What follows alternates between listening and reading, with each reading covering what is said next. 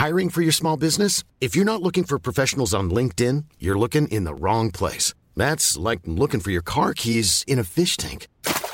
LinkedIn helps you hire professionals you can't find anywhere else, even those who aren't actively searching for a new job but might be open to the perfect role. In a given month, over 70% of LinkedIn users don't even visit other leading job sites. So start looking in the right place. With LinkedIn, you can hire professionals like a professional. Post your free job on linkedin.com slash people today. Et maintenant, voici les vedettes de notre spectacle. J'aimerais bien qu'on pose nos armes et qu'on discute. Bon, bah lui, il va me prendre la tête. Jack, je veux que vous me dessiniez comme une de vos françaises. Ah non, c'est chouchou, je veux, pas la moche. Zut, rezut et rezut derrière Ah, je vois, monsieur se fout de moi. Monsieur fait d'ironie. Mais où est-ce que vous vous croyez, merde? Au cirque? Ben ça, c'est du spectacle. Vous aimez le cinéma Nous non plus. Bonsoir à toutes et à tous. Elle a été belle cette année 2022 de cinéma. Elle a été belle, mais elle a aussi été laide parce que l'homme est laid, jeune patricien. Mais c'est un autre sujet. Belle, laide, comme les personnes autour de cette table et ce qu'elles vont dire dans les prochaines minutes. Ils vont vous agacer, ils vont vous amuser, ils vont tester une nouvelle fois sous vos oreilles éblouies les limites de l'humour et de l'intelligence. Belle, laide comme la vie parce que le cinéma c'est la vie et c'est pour ça qu'on est là. Et le plus beau dans tout ça, c'est que tout ce que vous allez entendre, du plus brillant au plus consternant, est réalisé sans trucage.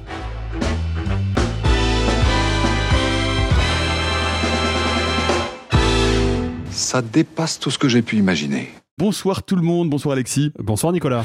Bonsoir Sophie. Salut. Bonsoir Arthur. Hello. Et bonsoir Simon. Oui. Quel enthousiasme. Absolument. Quel enthousiasme. L'esprit de Noël n'est pas en toi. Euh, L'esprit de Noël m'habite. Ça commence très mal. Alors on, on- on voulait commencer par le beau, c'est raté, mais on va quand même commencer par le beau parce que le beau, c'est ce qui nous anime, bien entendu, la beauté pour être précis. Et l'un des films qui vous a séduit tous les quatre cette année, c'est donc Les Tuches 4. Oh là là, j'en Pas étais du tout. sûr. Je savais que Je ça me, allait trompe de fiche, comme ça. je me trompe de fiche complètement. On va parler de Everything Everywhere All at Once de Dan Kwan et Daniel Scheinert et on écoute un extrait tout de suite. Toutes les injustices que tu as vécues, toutes les déceptions t'ont amené jusqu'ici. À ce moment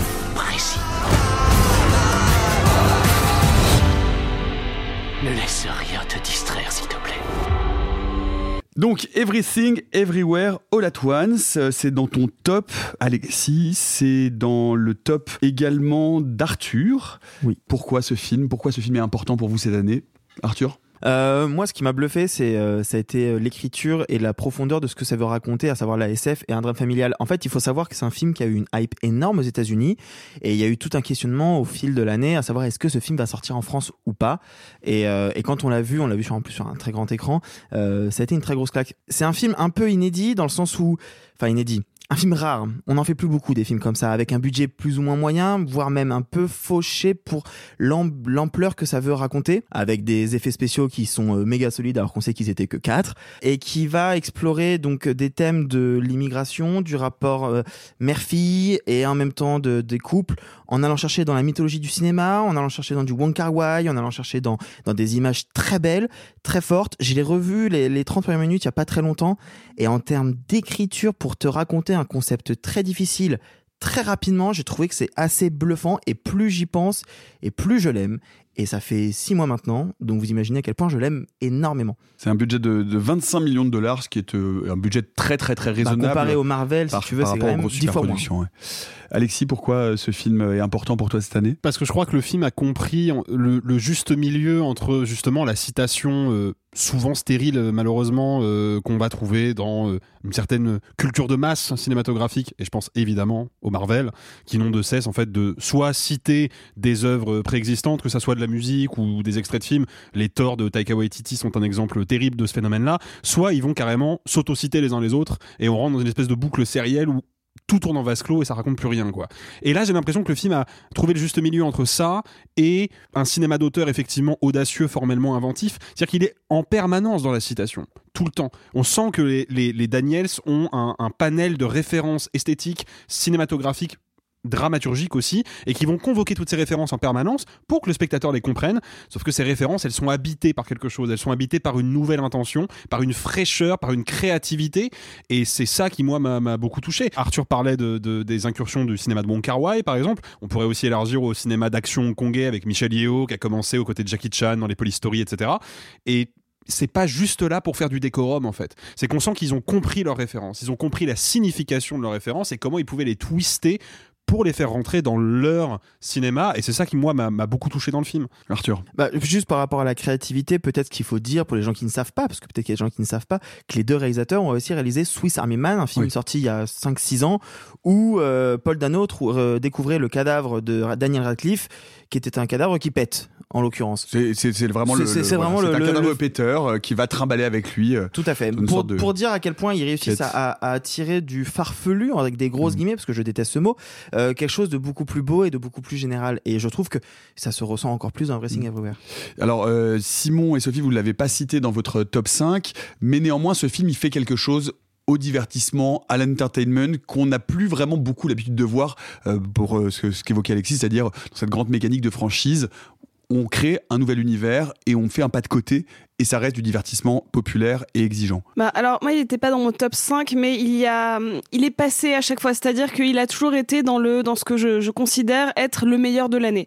Dire que malheureusement il y a d'autres films qui lui sont passés devant parce que malheureusement il faut faire des choix mais cependant je trouve que c'est l'une des plus belles intentions de cinéma de cette année et j'en reparlerai euh, pendant ce top, mais c'est une des plus belles fresques sur le féminin. Pour le coup, euh, ce n'est pas réalisé par une femme, mais par contre, ils ont su comprendre une dynamique familiale qu'ils ont retranscrit de manière mère-fille, sans euh, aller sur des patterns de donc les mères et les filles s'entendent forcément comme ça, mais juste ils ont transposé des dynamiques conflictuelles à deux personnages féminins et c'est en ça que ça fonctionne. Et ils ont su sublimer les relations d'amour sans tomber ni dans le cliché ni dans la parodie et, et ils ont réussi à nous offrir des moments, des, des, moments vraiment très hmm. forts, avec même des. C'est peut-être un des seuls films que je suis capable de citer à la fin de l'année, quand notamment un personnage va dire euh, à l'autre dans une autre, dans un autre univers, euh, dans un des multivers justement. J'aurais aimé dans une autre vie euh, ouvrir un lavomatique avec toi. C'est bête, c'est des phrases qui restent, elles restent dans la tête ou des scénettes complètement. Je reprends ton terme Arthur farfelu hmm. de. Ben, on va complètement enlever le son on va juste mettre des, des, bulles de BD et créer de l'émotion de manière euh, différente, de manière euh, originale. Tu parles des scènes avec les pierres, les, les rochers. Exactement. qui sont très très belles. Elle est incroyable. les doigts saucisses, il y, a vraiment une exploration assez folle et une, une, franche exploration de la notion de multivers, de la notion du multivers dans la science-fiction.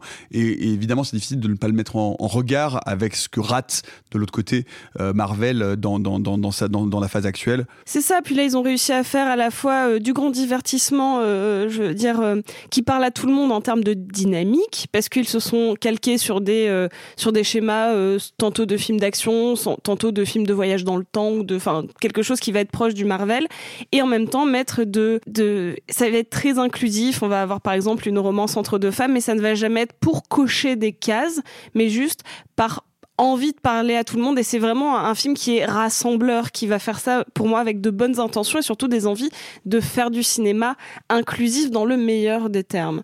Donc c'est pour ça que pour moi c'est un grand grand oui Everything Everywhere All At Once. Une romance entre deux femmes avec des doigts saucisses qui plus est, ce qui était qui font du piano avec les pieds du coup, c'est quand même super mignon. À moi Alexis. Mais je crois que la clairvoyance des deux euh, des deux cinéastes qui vraiment leur leur évite en permanence l'écueil du, du trop plein nostalgique, du trop plein référentiel, je pense que on peut le sentir tout particulièrement dans le traitement qu'ils font de. Euh, j'ai vraiment peur d'écorcher son nom. KY Kwan, je crois, qui est pour les gens euh, comme moi fan d'Indiana Jones 2001, dans, Le Temple Maudit. Mm. Et c'est assez fou, c'est que moi j'avais un peu perdu de vue cet acteur que je n'avais vu que là-dedans et dans les Goonies. Tout le monde l'avait perdu de vue, bah, grosso modo. Mais il a rien fait de toute façon. En fait, je, je n'ai pas reconnu 2001. Et je me suis dit, putain, les mecs, ils ont un acteur qui est quand même identifié comme un des visages d'une franchise hyper importante de la pop culture et ils ne vont jamais le montrer. Ils ne vont jamais me dire, hé, c'est le gars de Indiana Jones 2. Alors qu'ils auraient pu, et ça aurait été presque la petite facilité qu'on aurait pu leur pardonner, ils ne le font pas. Ils l'engagent vraiment comme un acteur, à qui il donne un rôle de composition et qui est dans une, dans une logique totalement différente du euh, gamin burlesque qu'il incarnait quand il était jeune. quoi. Et ça, pour moi, c'est signe d'une certaine intelligence. C'est qu'ils ont compris que ça, c'était la référence de trop et ils l'ont pas faite quoi. Et ça montre bien la, la maîtrise en fait de, de leur dispositif. Un mot Simon, t'as pas entendu là-dessus? Oui, alors en ce qui me concerne, avant d'être euh, vraiment pisse-froid, je, je voudrais préciser que j'ai passé un très bon moment devant le film, que j'ai trouvé que c'est un divertissement original, inventif, plaisant, séduisant. Moi, pour le coup, il peut pas être dans mon top parce que, et d'ailleurs, j'ai le sentiment que ce que vous êtes en train de dire illustre beaucoup mon ressenti. Euh, ce film est n'est franchement réussi que parce que la concurrence est inexistante ou d'une immense médiocrité. C'est-à-dire que je trouve qu'il est brillamment écrit, je trouve qu'il est très bien interprété. Euh, Il y a, voilà, on se balade dans les identités remarquables de l'international geek avec beaucoup de malice et une certaine élégance, et donc je passe un très bon moment. Je trouve pas qu'en termes de mise en scène, de découpage, d'utilisation purement du médium cinéma, le film soit très intéressant. Donc je passe Oh. un très bon moment et j'en reste là. Mais, mais encore une fois, si c'était ça le tout venant du divertissement aujourd'hui, On on serait tous très heureux. Voilà, pour moi, c'est un très beau divertissement euh, qui me qui, qui restera euh, en mémoire euh, comme ça, comme un, un moment de cinéma agréable et que je recommande volontiers. Mais, mais disons que si tu veux, moi, je, je ne me rappelle, je, je trouve qu'il n'y a rien de mémorable visuellement dans le film, par exemple. Il y a des idées rigolotes et sympas. Même pas mais- les doigts saucisses. Oui, mais voilà. mais oui, mais- Mais l'idée des doigts saucisses, c'est super cool. Je trouve pas qu'elle soit mise en scène ou filmée d'une manière qui m'intéresse. Qui m'intéresse, qui fasse autre chose que me, me faire plaisir et me Bah, divertir, c'est déjà très bien. C'est un postulat euh, qui est effectivement à ses limites, je suis d'accord avec toi, même si là je le trouve particulièrement bien employé, mais c'est que le ressort ou comique ou dramatique ne va jamais être le plan lui-même, mais plutôt l'objet du plan. En, Oui. en gros. Oui, mais, donc tout ça. simplement, ça, ça m'intéresse moins. Ça n'est pas mauvais, ça n'est pas indigne, et je voudrais pas du tout, tu sais. euh, en plus, moi, j'avais défendu le film hein, quand on en avait euh, un jour, j'en ai parlé, je l'ai défendu. Et, euh, Sur écran large. Oui, absolument. Euh, et puis à la, à la machine à café, j'en ai, j'en ai parlé aussi. Et donc, euh, et donc, tout bêtement, euh, je voudrais surtout pas donner l'impression que je retourne ma veste. C'est juste que pour moi, à titre très personnel, il n'a pas sa place dans un classement euh, de ce que j'ai trouvé le plus important cette année. Quoi. Everything Everywhere All at Once de Dan Kwan et de Neil Scheinert. Dites-nous ce que vous en avez pensé, si vous le mettez vous aussi dans votre top de l'année 2022. Un autre film qui vous a euh, beaucoup plu euh, et qui pourtant a pas exactement euh, retrouvé ou en- rencontré son, son public en France, c'est 3000 ans à t'attendre de George Miller.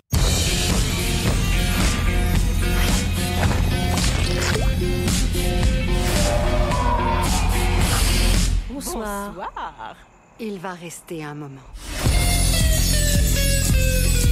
«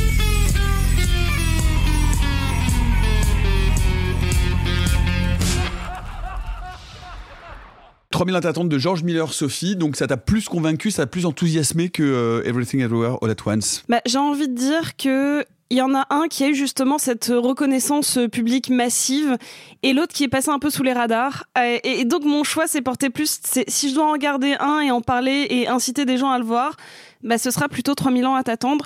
George Miller, c'est un cinéaste qui euh, a eu une vraie euh, explosion euh, relativement récente dans sa dans sa carrière, euh, qui est euh, Fury Road, Mad Max Fury Road, donc qui est euh, la, la suite de sa grande saga Mad Max. Et en fait, ça, c'est le, George Miller que les gens connaissent majoritairement parce que ça, ça a été un succès critique et public énorme. Mais en même temps, il y a un autre George Miller que les gens connaissent peut-être un peu moins. Par exemple, est-ce qu'ils savent que c'est lui qui a fait Happy Feet ou Babe 2 ou Les Sorcières d'Eastwick ou Loren- Lorenzo's Oil? Et ça, c'est des films vachement plus intimes, beaucoup plus familiaux et surtout qui ont un rapport à la narration, à cette grande passion de transmettre par le mot et de l'incarner en image. Et je trouve que 3000 ans à t'attendre, c'est peut-être une des plus belles fables que j'ai vues depuis très longtemps et qui va se questionner sur comment un récit devient-il éternel Comment euh, la transmission se fait-elle Est-ce qu'on peut aller au-delà des mots en l'analysant Est-ce qu'on peut l'incarner Puisque vraiment, c'est euh, ce- ces personnages qui vont essayer d'incarner leurs propres histoires en tombant amoureux et en essayant de faire perdurer une sorte de mythologie.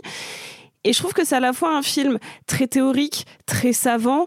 Il va au-delà des sorcières d'Eastwick qui étaient vraiment, pour le coup, que de, de, de, de la mythologie païenne, euh, un petit peu rigolote, euh, un peu sympathique. Oui, mais en même temps, un côté un peu week-end féministe déjà assez surprenant pour l'époque à laquelle il a été réalisé. Ah, complètement. hein. C'est un film que, que, que j'adore et que je, Pareil. que, que je vénère. Totalement. Mais c'est vrai qu'on peut le prendre d'un- côté très premier degré, euh, très sympathique.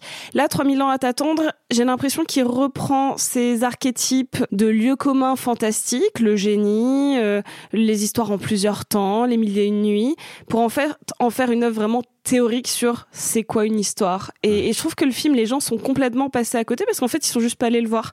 Ça a l'air d'être très, euh, très théorique et très verbeux. Ça l'est, mais pourtant, ça se regarde aussi facilement que Les Sorcières d'Eastwick. Et c'est en ça que pour moi, c'est un des plus beaux films de l'année. L'émotion est très palpable.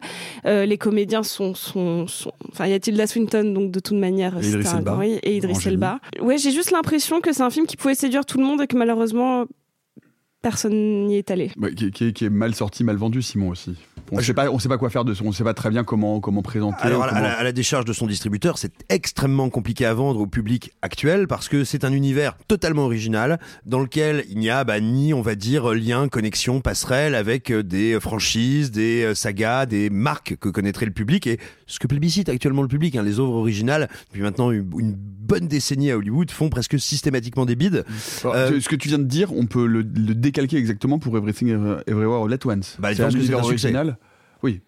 Bah, qui oui. arrive très très tard et qui est, qui est, quand même distribué de manière un peu compliquée en France, mais c'est pas la même chose. Oui, enfin, on n'est pas dans la même situation très littéralement. Et en plus de ça, je te dirais à la, à la différence que Everything euh, machin 1 en France, c'est pas des scores euh, déments. Non, non, aux États-Unis que ça marche très très bien. Donc il y a c'est quand même des situations très très différentes. Euh, à cela s'ajoute le fait que je pense qu'il y a une vraie défiance aujourd'hui, du notamment de la critique américaine vis-à-vis -vis des œuvres originales et de tout ce qui demande une certaine foi dans la fiction, une certaine foi dans la mise en scène. Donc on peut pas dire qu'il ait été soutenu outre-Atlantique du tout par la presse. Ensuite, le film en lui-même. Alors, il réussit, et ça tu le disais très bien Sophie, à rendre incroyablement charnel et sensitif un récit qui est à la fois théorique et mythologique. Et c'est pas du tout pompeux, c'est pas du tout académique, ça n'est pas du tout un pensum. Au contraire, c'est d'une richesse, d'une intensité, d'une stimulation que je trouve ahurissante. Moi, je suis dans un univers où j'ai l'impression que quelqu'un essaye de me mélanger les mille et une nuits avec Metal Hurlant en prenant beaucoup de LSD. Je suis surpris à peu près toutes les 15 secondes. Tous les trois plans, il y a une image géniale. Et surtout, enfin, George Miller, il fait partie de ces gens, alors, pour qui la, la caméra est, est toujours à la fois un exercice de mobilité, mais surtout un exercice de signification. C'est un signifiant. Donc, on se pose la question de comment on compose les plans, quels sont les mouvements de la caméra, quel est véritablement le sens des objets mis à l'image? Je pense à cette séquence où le génie apparaît pour la première fois, où il y a tout un jeu sur, euh, on n'est pas exactement dans un plan séquence, mais on est dans, d'assez longs plans où la caméra est mobile, et en fonction de là où Tilda Swinton est présente à l'image, on dit quelque chose d'elle, en fonction des surfaces autour d'elle, parce qu'on commence dans une salle de bain, qui sont opacifiées ou pas par la buée, on nous dit quelque chose de comment est-ce qu'elle parvient à se regarder, comment sa vision se trouble, comment sa perspective et son être au monde sont troublés par l'apparition de ce génie, et c'est ça en fait la grande force de George Miller, c'est que qui nous raconte l'histoire d'un cochon qui parle, euh, l'histoire de pingouins euh, qui dansent comme si on faisait de la tectonique, ou de gens qui essayent de sauver leurs parents, euh, ou d'Australiens à l'hygiène douteuse dans des grosses voitures, et ben peu importe, c'est toujours une même idée de comment le langage du cinéma peut-il évoluer pour nous faire ressentir des émotions. Il l'a peut-être jamais fait avec autant de liberté, autant de folie, et à ce point-là sans filet. Donc oui, 3000 ans à t'attendre, c'est une des œuvres les plus stimulantes, originales et euphorisantes de l'année. Arthur c'est pas euh, dans ton top. Hein, ah, moi, c'est pas dans mon, c'est dans mon top 20, on va dire. j'aime, j'aime énormément le film. J'aime, j'aime le geste aussi de, de, Miller qui, qui se met en scène en Tilda Swinton sur la narratologie, etc. J'aime beaucoup tout ça. Néanmoins, il y a un point sur lequel je suis pas du tout d'accord avec vous, c'est que pour moi, le film n'est pas facile d'accès. Et c'est là pour moi la limite du film. Et c'est pour ça que je pense qu'il a échoué au box-office, qu'il n'a pas eu un bon bouche à oreille, qu'il a même eu des critiques plutôt mitigées outre-Atlantique. C'est que c'est un film un peu euh, qui surfe avec le kitsch. Euh, qui est très généreux et qui offre beaucoup de choses tout le temps. Bah, comme Marvel né... Non, pas autant. Non mais, Non, non, non, mais ce pas- que je veux dire, tu vois, mais c'est que un- non mais ce que je veux dire, quelque chose qui voudrait être kitsch et qui se vendrait comme généreux, c'est censé être ce que plébiscite le public de Marvel, tu vois. Non, parce que le public de Marvel le trouve pas kitsch. Ils prennent premier degré et ils aiment premier degré ce qu'on leur propose. Ce qui est, ce qui est un autre problème, c'est qu'ils reconnaissent pas le kitsch quand ils en voient du coup. C'est discutable. Mais c'est pour ça que d'ailleurs que le public de Marvel n'a pas aimé Doctor Strange 2. Parce qu'ils n'ont pas vu le côté kitsch Oui, que tu voulait as faire. Sam Raimi. Tu as raison. Et, et pour moi, c'est un film qui est difficile à aimer pour le grand public. C'est quand même un film qui est un peu exigeant. Et puis, il y a un autre truc, c'est que il a été montré à Cannes. Il est passé un peu inaperçu parce qu'il était en Cannes première, je crois. On était- Et- Non, il était hors compétition. Il Hors était en compétition, mais compétition, en ouais. vrai, il est passé un peu inaperçu. Ils ont fait des interviews, mais en fait, on l'a pas beaucoup vu, ni Idris Elba, ni Tilda Swinton, malheureusement. Et en fait, de là, le film sort deux mois plus tard. Et en fait, euh, il y a plein de gens dans mon entourage qui ne savaient même pas que le film était sorti. Ce qui est- ce qui est intéressant, et la raison pour laquelle euh, j'ai voulu commencer avec ces deux films, c'est que tout de même, ces deux films disent quelque chose aujourd'hui d'une possibilité, malgré tout, difficile ou pas, de penser le cinéma de divertissement, le cinéma grand public, euh, en dehors des franchises, en dehors de la disneyisation du du World, du pardon, de la Disneyisation du World. Alors celle-là, je vais la garder. Hein. pas mal. De Elle sera pas coupée. Hein. de la Disneyisation du monde. Dites donc. Euh, non, mais c'est- et, et, et que il devient quand même malgré tout et qu'il faut, il faut, il faut signifier qu'il devient de, de plus en plus difficile de trouver ces petits espaces de ces grands blockbusters populaires avec des mythologies nouvelles, de les voir émerger. Euh, ça a un peu marché pour Everything Everywhere, mais beaucoup moins pour euh, 3000 ans à t'attendre. Et ça reste des espaces qui se réduisent euh, de plus en plus, euh, Alexis. Bah oui, et, en vrai, le, le véritable phénomène derrière, c'est pas juste une, une particularité due au statut un peu étrange, un peu protéiforme de 3000 ans à t'attendre. C'est qu'il y a aujourd'hui une vraie disparition de l'auteur, en fait. Et c'est ça le truc, c'est que George Miller, je pense que pour la, une grande partie du, du, du public euh, actuel, bah, il est identifié comme le mec qui a réalisé Mad Max Fury Road. C'est-à-dire déjà, il faut bien comprendre qu'il y a une grande partie du public qui a vu Mad Max Fury Road qui n'a peut-être pas fait l'effort d'aller voir les- la trilogie originale. Et pour eux, c'est le gars qui a réalisé Mad Max Fury Road. Mais il n'est pas véritablement identifié comme un cinéaste euh, important avec un regard euh, personnel unique dont il faudrait voir tous les films pour à chaque fois se dire quelle est cette nouvelle facette de, de son univers qu'il explore. Et je pense que ça participe à, à l'effondrement de sa carrière parce que clairement, je pense qu'il aura du succès avec Furiosa, mais je pense que la tragédie de Miller, il n'aura plus de succès qu'avec la licence Mad Max. Je pense que c'est malheureux, mais c'est comme ça. Simon Alors, il faut aussi se rappeler que, attention, hein, Mad Max Fury Road, c'est pas un gros succès. hein. C'est un peu plus de, crois, je crois, 450, 500 millions de dollars euh, à l'international. Oui, On mais est- ça, ça reste largement supérieur à 3000 ans à t'attendre. Oui, absolument. Mais, euh, mais attention, c'est pas. euh, euh, voilà, on est- on n'est pas sur un, un- un énorme succès dans le sens où on pourrait l'entendre aujourd'hui d'un gros blockbuster. Euh, je pense qu'il y a un problème, c'est que les auteurs en général, je crois pas, je crois pas qu'ils aient jamais été suivis par le grand public, mais maintenant, on va dire, le cercle de spectateurs qui s'y intéressent est encore plus restreint. Et enfin, il y a un deuxième truc, alors là, qui est très français. Par contre, je parle spécifiquement de l'Hexagone. Je pense qu'on est en train de découvrir, avec notamment la désaffection des salles, et ça ne touche euh, ni exclusivement le cinéma américain, ni exclusivement le cinéma français, qu'en fait, comme il y avait une proportion des spectateurs qui allaient au cinéma par habitude, c'est-à-dire qui allaient dans leur salle de quartier ou de leur ville, sans savoir au préalable ce qu'ils allaient voir, et ils découvraient qu'est-ce qui était programmé le jour même sur place, et puis ils faisaient leur choix. Et ben, en réalité, on découvre que notre promotion du cinéma en France, elle est inefficiente depuis très longtemps. Et il y a une fraction croissante des spectateurs qui allaient au cinéma, qui aujourd'hui n'y vont plus, qui n'étaient pas touchés ou en tout cas qui ne décidaient pas d'aller voir les films en fonction de leur promotion.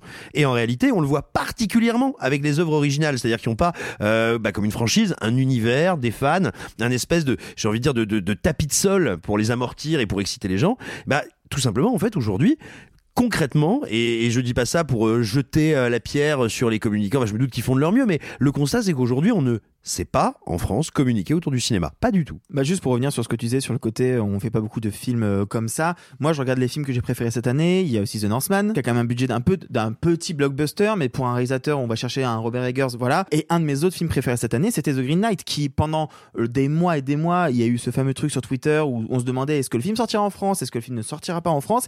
Et ben, un film comme ça qui mérite d'être vu sur grand écran, comme The Tragedy of Macbeth, hein, je sais que je suis un peu le seul à l'aimer, mais voilà. Et ben, ça sort sur une plateforme. The Green Knight est sorti sur, euh, sur Amazon justement parce que aucun distributeur n'a voulu prendre le risque d'acheter le film en disant de toute façon ça je ne peux pas le promouvoir correctement pour que les gens se déplacent en salle. Ah parce que A24 qui est le, le Également. producteur et distributeur est connu pour surcoter ses prix de vente. Exactement. Là, je regardais un petit peu les chiffres. 3000 ans à t'attendre en France, c'est 193 000 entrées, c'est moins de 200 000 entrées. Et j'ai envie de dire, c'est presque pas mal quand on voit l'année cinéma pour les films euh, très indépendants. Mais là, c'est quand même George Miller.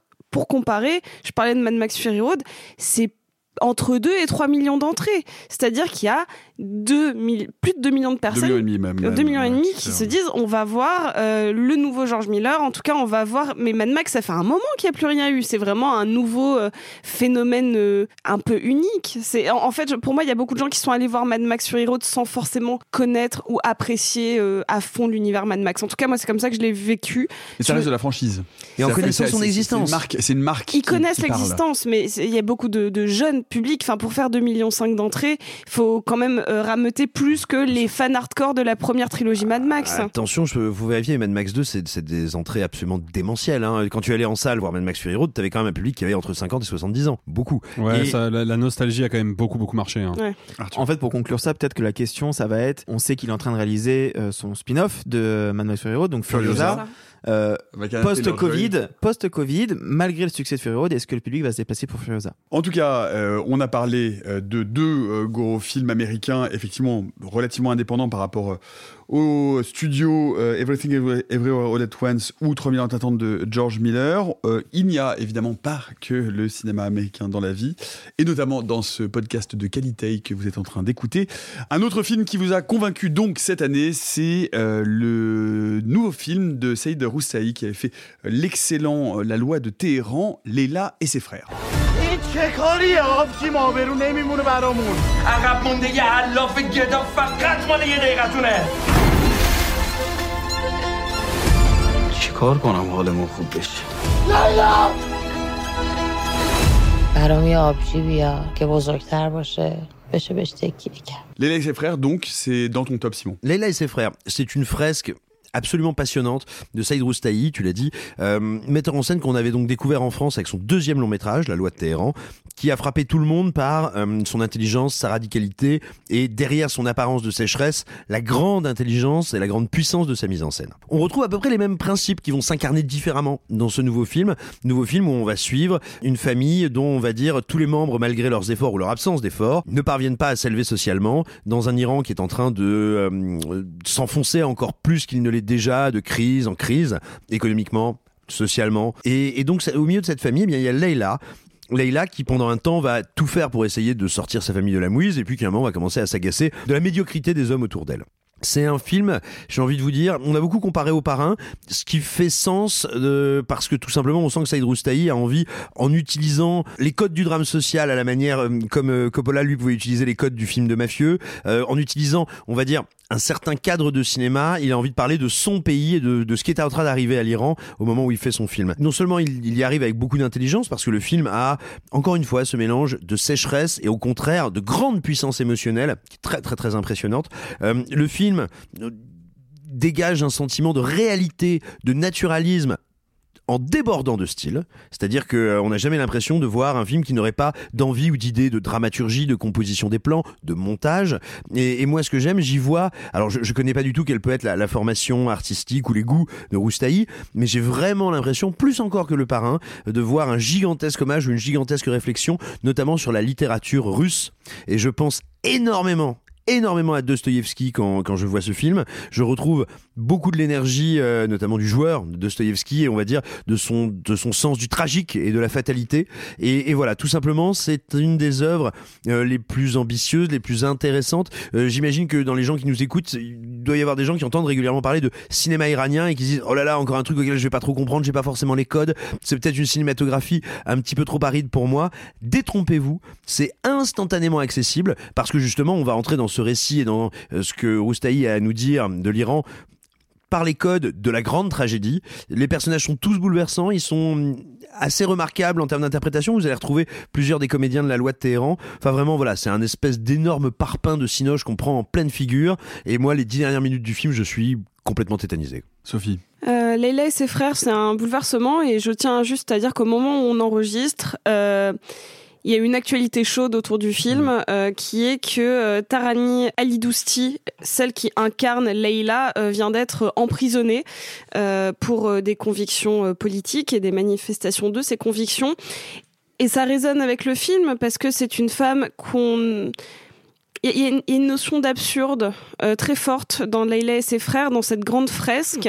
Leila incarne une forme de raison euh, qui est sans cesse hystérisée par le monde qui l'entoure, y compris par le reste du féminin, à savoir sa mère ou, euh, ou, ou les autres personnages féminins, et qui est sans cesse rabaissée parce qu'elle ne peut pas ne serait-ce que détenir la vérité.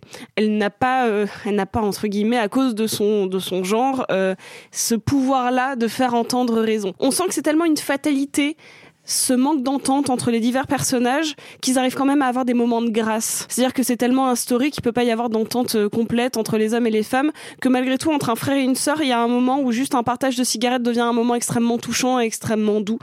Et je pense que c'est un film qui nous offre l'une des plus belles euh, l'une des plus belles séquences de cinéma de l'année, à savoir une séquence de mariage.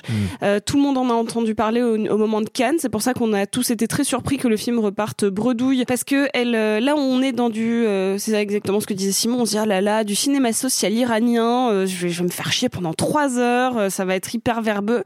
Et en fait, le film, un petit peu, alors toi tu, tu penses à la littérature russe, moi je pense aussi au, cinéma du déclin italien, vraiment le, Visconti pur, qui est sur, ok, je vais mettre un truc très plom- plombant et pourtant je vais t'offrir une scène très clinquante pour te montrer du contraste et pour créer du sens avec des changements d'ordre rétinien. C'est-à-dire qu'on va passer de quelque chose de d'une maison un peu poussiéreuse, un peu fade, avec une lumière un peu terne, à l'opulence euh, la plus ostentatoire de richesse, euh, dans de la musique, dans un excès de, de figuration, de dialogue, pour nous montrer des contrastes sociaux importants. Et en fait, c'est un film pour moi absolument majeur. C'est peut-être pas, euh, s'il est pas par exemple premier de, mon top, c'est parce que c'est pas un film très agréable à re-regarder. Par exemple, c'est quand même lourd, euh, c'est c'est long, c'est c'est complexe, et pourtant, en termes de, euh, parce que là on a parlé beaucoup de divertissement, là je pense qu'en termes de cinéma social qui ne va pas dans le pathos, c'est sans doute l'une des plus grandes œuvres de ces dernières années. Un mot, euh, Arthur. Euh, moi, j'ai beaucoup aimé le film aussi. J'ai peut-être plus de réticence.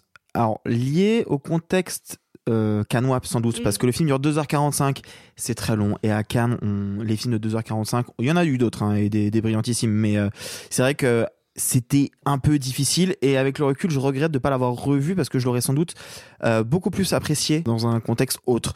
Euh, le fait est que je pense malgré tout le bon le bien que vous avez dit et que je, souscris totalement hein, c'est un film qui est très intéressant même sur ce que ça raconte de la société iranienne du problème de l'inflation et autres euh, qui est trop long et qui vraiment peut se faire raccourcir ne serait-ce que dans son premier tiers sur la présentation des personnages. Et le film aurait été beaucoup plus digeste et peut-être aurait pu avoir un meilleur bouche à oreille Mais je, je peux pas m'empêcher de te contredire là-dessus, Arthur, parce que je suis d'accord avec toi hein, sur le, le- la, la répartition assez dingue des films longs euh, cette année à Cannes.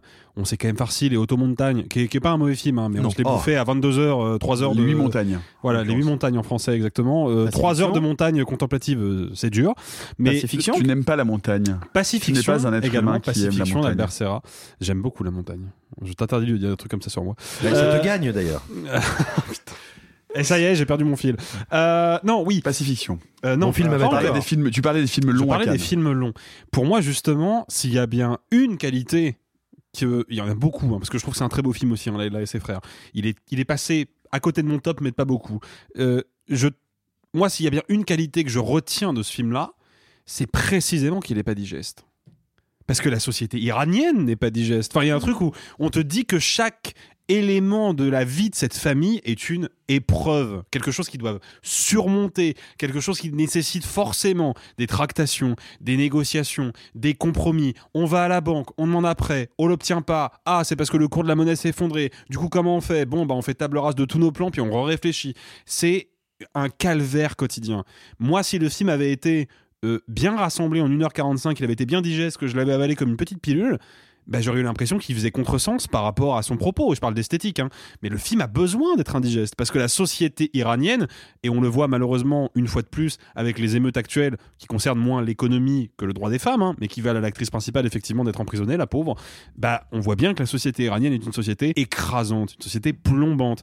Et bah le film a raison d'être comme ça parce que du coup, dans sa durée excessive, il capte quelque chose du challenge quotidien que c'est de vivre dans cette société-là. Voilà pour euh, Léla et ses frères. Moi, il y, a- un autre film, du coup, euh, votre discussion me- m'emmène là-dessus, qui, moi, m'a assez, assez touché et, euh, et qui fait écho à ce que vient de dire Simon. C'est La conspiration du Caire, de Tariq Saleh, qui est un film suédois, mais en fait, évidemment, tourné en Égypte, qui me semble être aussi faire partie de ce cinéma auquel nous avons accès aujourd'hui et qui nous montre d'autres visages et d'autres facettes de, la société et des États et de, de- des États musulmans, et, notamment du côté de l'organisation de la religion. Et je trouve que La conspiration du Caire, Simon, est un thriller incroyable, filmé à l'intérieur euh, de la Grande Mosquée sur les conspirations dont on a pu avoir déjà des idées, euh, ou en tout cas des films ou des œuvres euh, pour la religion catholique, pour la religion judaïque, mais qui commencent à percoler maintenant dans le monde musulman et qui je trouve absolument passionnant. Oui, ce qui, est très fort avec le film, pour moi, je, je reviendrai à, à un geste de cinéma, à une volonté de cinéma bien particulière. Grosso modo,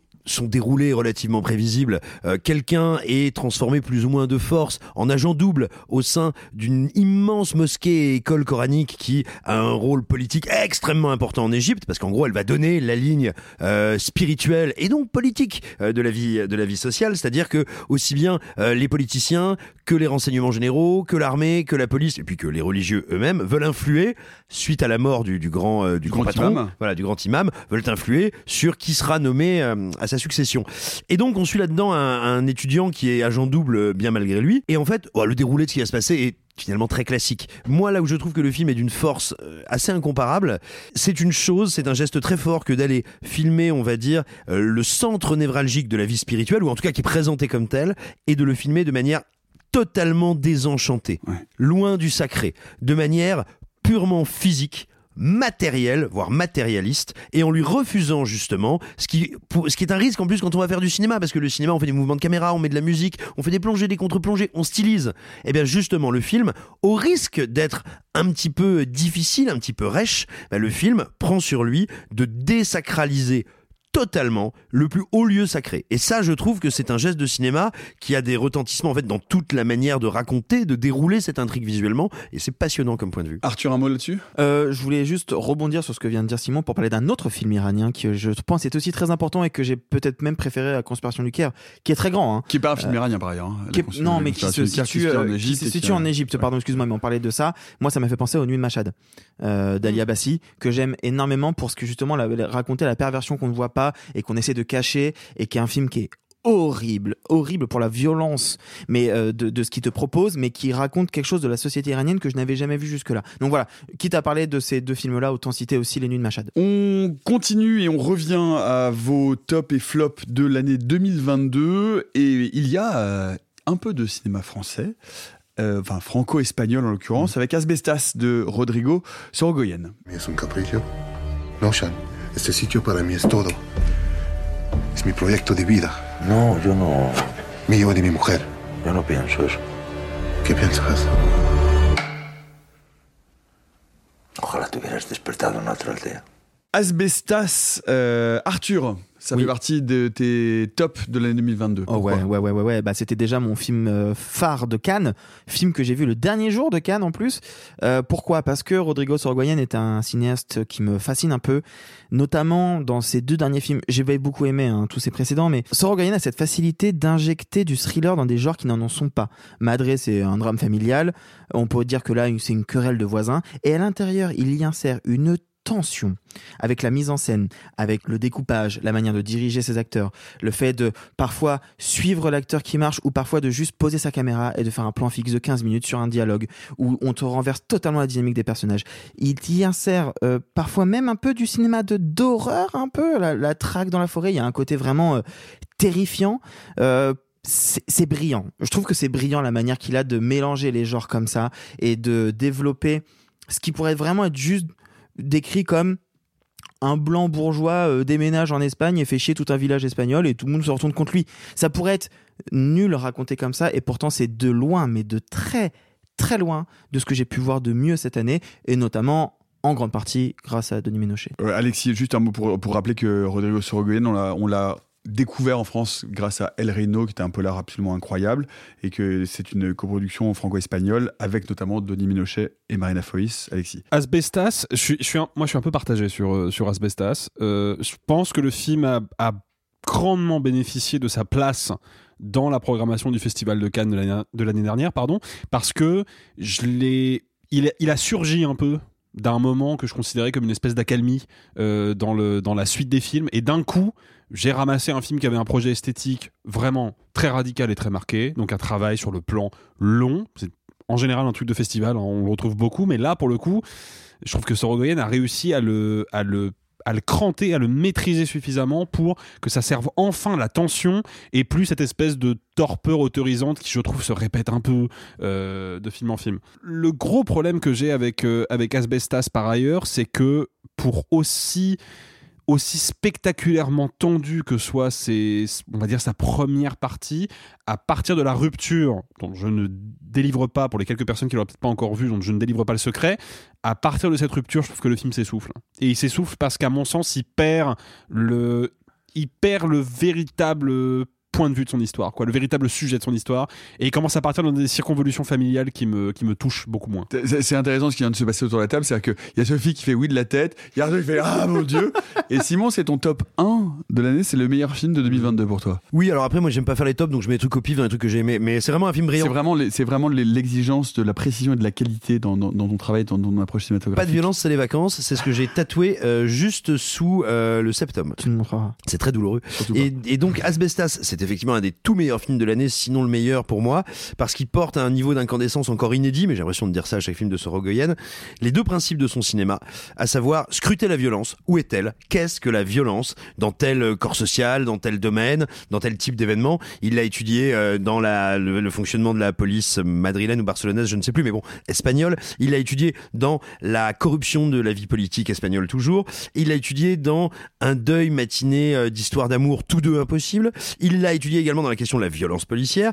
Et là maintenant, il le décline dans ce qui ressemble, on va dire, à un conflit de voisinage à l'heure de la grande bascule de la conscience écologique et d'une certaine, on va dire, ouverture des frontières européennes. Et puis, il y a un deuxième aspect, toujours dans le cinéma de Sorogoyen, et là, qui prend vraiment le pas dans ce film, c'est peut-on apaiser la violence? Comment s'éteint-elle?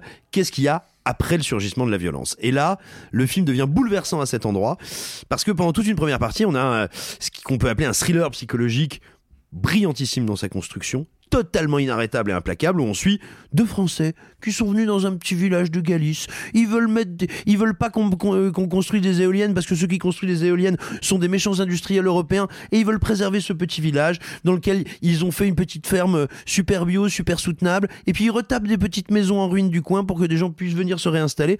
Et vraiment, ils sont plus royalistes que le roi, c'est-à-dire qu'ils ont envie d'expliquer aux paysans de la Galice comment bien s'occuper de leur territoire.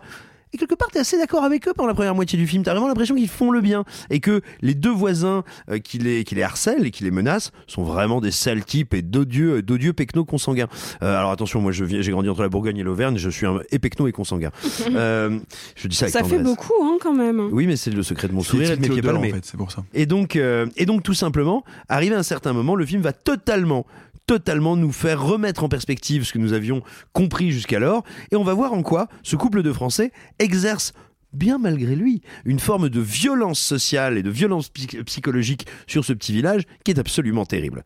Et c'est ce qui amènera ensuite à un dernier tiers du film, on va évidemment pas spoiler, mais qui se pose la question de qu'est-ce qui se passe après la violence? Comment est-ce qu'on fait après la violence, plutôt que de tout simplement, j'ai envie de dire, être une œuvre de pur suspense, de pure sensorialité, qui voudrait juste nous dire Salut, je suis un super cinéaste qui fait des plans séquences dingo, avec des idées de composition de plans de ouf, et je vais te faire super mal aux nerfs. Non, c'est-à-dire que Sorgoyen se pose toujours la question du surgissement du chaos et de comment est-ce qu'on fait pour rester humain et faire société quand la poussière retombe? Je trouve qu'il le fait avec une intelligence et un sens du cinéma qui sont euh, inégalés en Europe actuellement. Sophie. Moi, je suis globalement d'accord avec Alexis. hein. Je trouve que le film est absolument brillant dans sa première partie qui s'essouffle. Mais cependant, je voulais rebondir sur le fait que le film a fait plus de 300 000 entrées en France et c'est un beau succès.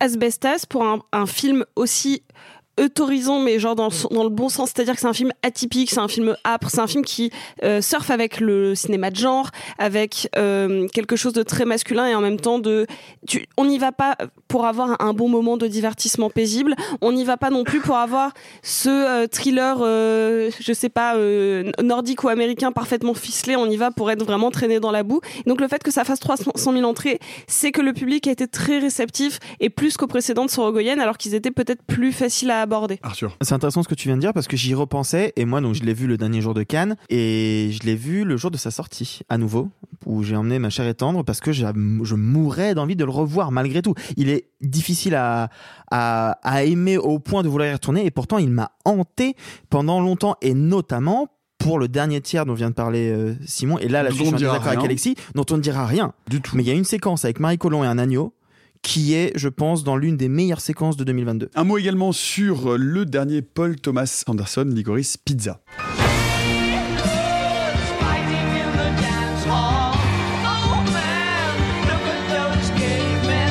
Tu trouves ça bizarre que je traîne tout le temps avec Gary et ses potes? Moi, je trouve bizarre de traîner tout le temps avec Gary et sa bande de potes de 15 ans.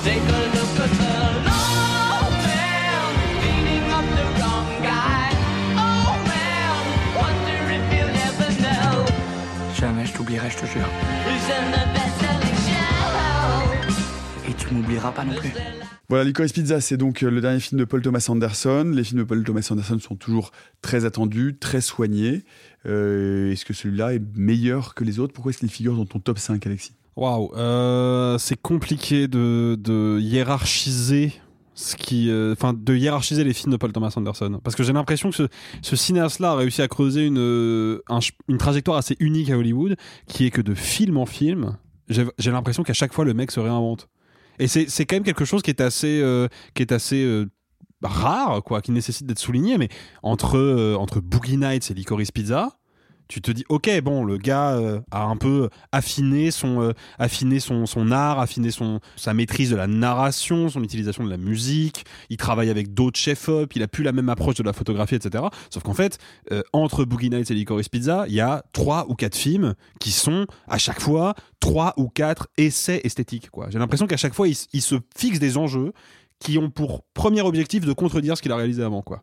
Comme s'il y avait une espèce de, de challenge permanent chez lui, sauf que là où ça peut être parfois agaçant chez certains cinéastes parce qu'on sent que c'est une réinvention de surface qui est là pour dissimuler justement un manque d'idées, moi je trouve que chez Paul Thomas Anderson, il y a toujours ce, ce, ce credo qui persiste de film en film, même si je les aime pas tous, hein, je dois être honnête, j'ai des réserves sur quelques films de Paul Thomas Anderson, mais euh, notamment There Will Be Blood et surtout Inherent, Inherent Hein Vice que je trouve euh, catastrophique. Mais, euh, oui, pardon, mais c'est comme ça. On va, on va, on va peut-être y aller, mais Voilà. Inherent Vice, c'est compliqué quand même. Ouais, Inherent Vice, c'est très très mauvais. Euh, mais en fait, moi je trouve qu'il a ce credo de comment je peux ajouter une couche émotionnelle ajouter un relief supplémentaire à l'artisanat que j'ai déjà développé jusqu'à présent. Et J'ai l'impression que Licorice Pizza est à la fois une couche supplémentaire parce qu'on voit que il va s'orienter vers il va vers le teen movie et une une sorte de version un peu un peu twistée, un peu déréglée du teen movie, genre qu'il n'avait pas exploré jusqu'à présent, en tout cas pas directement. Et en même temps, j'ai l'impression qu'il est dans la, dans, la, dans la continuation de ce qu'il faisait avant. C'est très particulier le rapport que j'ai avec Paul Thomas Anderson, c'est que j'ai toujours l'impression qu'il essaie de me surprendre et en même temps de me caresser dans le sens du poil et de me rassurer et de me mettre à la maison. Et c'est cette espèce de d'énergie double, de, de réconfort et de surprise, de, de, de stabilité et d'instabilité qui rend son cinéma euh, fascinant à tel point que, et je pense que ça s'entend un peu, ça me désarme un peu au niveau euh, d'un point de vue critique en fait. C'est ton, ton film préféré de l'année Ah oui, clairement. Ouais. Vraiment, c'est pour toi, c'est vraiment ce qui marque le plus. C'est vraiment un film très particulier parce que c'est un film donc qui a a priori des résonances un peu autobiographiques. On est sur quelque chose de- d'assez Ouais, mélancolique. tu vois. Alors non, alors attention, attention. Lui, lui revendique que ça n'est pas du tout autobiographique, Bah oui, c'est ça. mais qu'il a essayé de traduire son sentiment de l'époque. Mais Bah ça ne ouais. raconte pas du tout son Mais, histoire. oui, mais, oui, mais il a grandi à cette époque-là, dans cette vallée-là. Parce que, euh, il Ah retranscrit. non, il a grandi plus tard, parce que lui, je Ah crois oui, non, qu'il non, filme, la fin des années 60 et lui a connu les années 70, qui étaient complètement différentes. Mais Paul Thomas Anderson a dû naître au début des années 70 et là, il filme la fin des 60s. Donc tu vois qu'il s'est volontairement décalé pour pas avoir à, à citer ce qu'il avait vu. C'est personnel et c'est un fantasme, mais ça n'est pas du tout son histoire. Ouais, mais du coup, moi,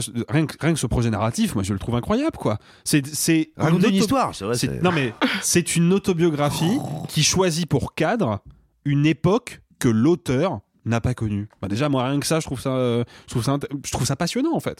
Et c'est que ça, en fait, le cinéma de Paul Thomas Anderson. C'est que des couches qui parfois marchent dans la même direction, parfois se contredisent, quoi. Sophie, c'est dans ton top 5 aussi. Ouais, c'est ça a été euh, pendant assez longtemps euh, le, le saint graal de l'année. C'est que quand je l'ai vu, j'ai eu un choc. Je l'ai vu plusieurs fois. C'est un des rares films que j'ai vu plusieurs fois en salle. Paris a eu une très belle diffusion. Il a été euh, projeté en pellicule, euh, notamment à l'Arlequin. Enfin, c'est c'est un film qui a trouvé euh, ses cinéphiles sur euh, à Paris. Moi, Licorice Pizza m'a complètement désarmé parce qu'autant, en fait, il a déclenché quelque chose en moi de li- littéralement opposé à Phantom Thread, alors que c'était déjà un film qui m'avait cassé la gueule. Et en fait, ils m'ont cassé la gueule pour deux raisons complètement différentes. Et pourtant, les deux ont un vrai point commun qui est la maîtrise absolue. Phantom Thread, qui est le, le film précédent avec Daniel Day-Lewis, qui est un chef-d'œuvre. Bah, je suis, je suis bien d'accord, mais en fait, là où Phantom Thread va parler de la perversion, de, de quelque chose de douloureux, de contrôle fric et de personnage contrôle fric, là, c'est un réalisateur contrôle fric qui, en fait, essaie de mettre en scène la liberté. Donc là, j'ai une, une espèce de... euh, Je suis perdue devant ce film que, qui est tellement maîtrisé en termes de mise en scène,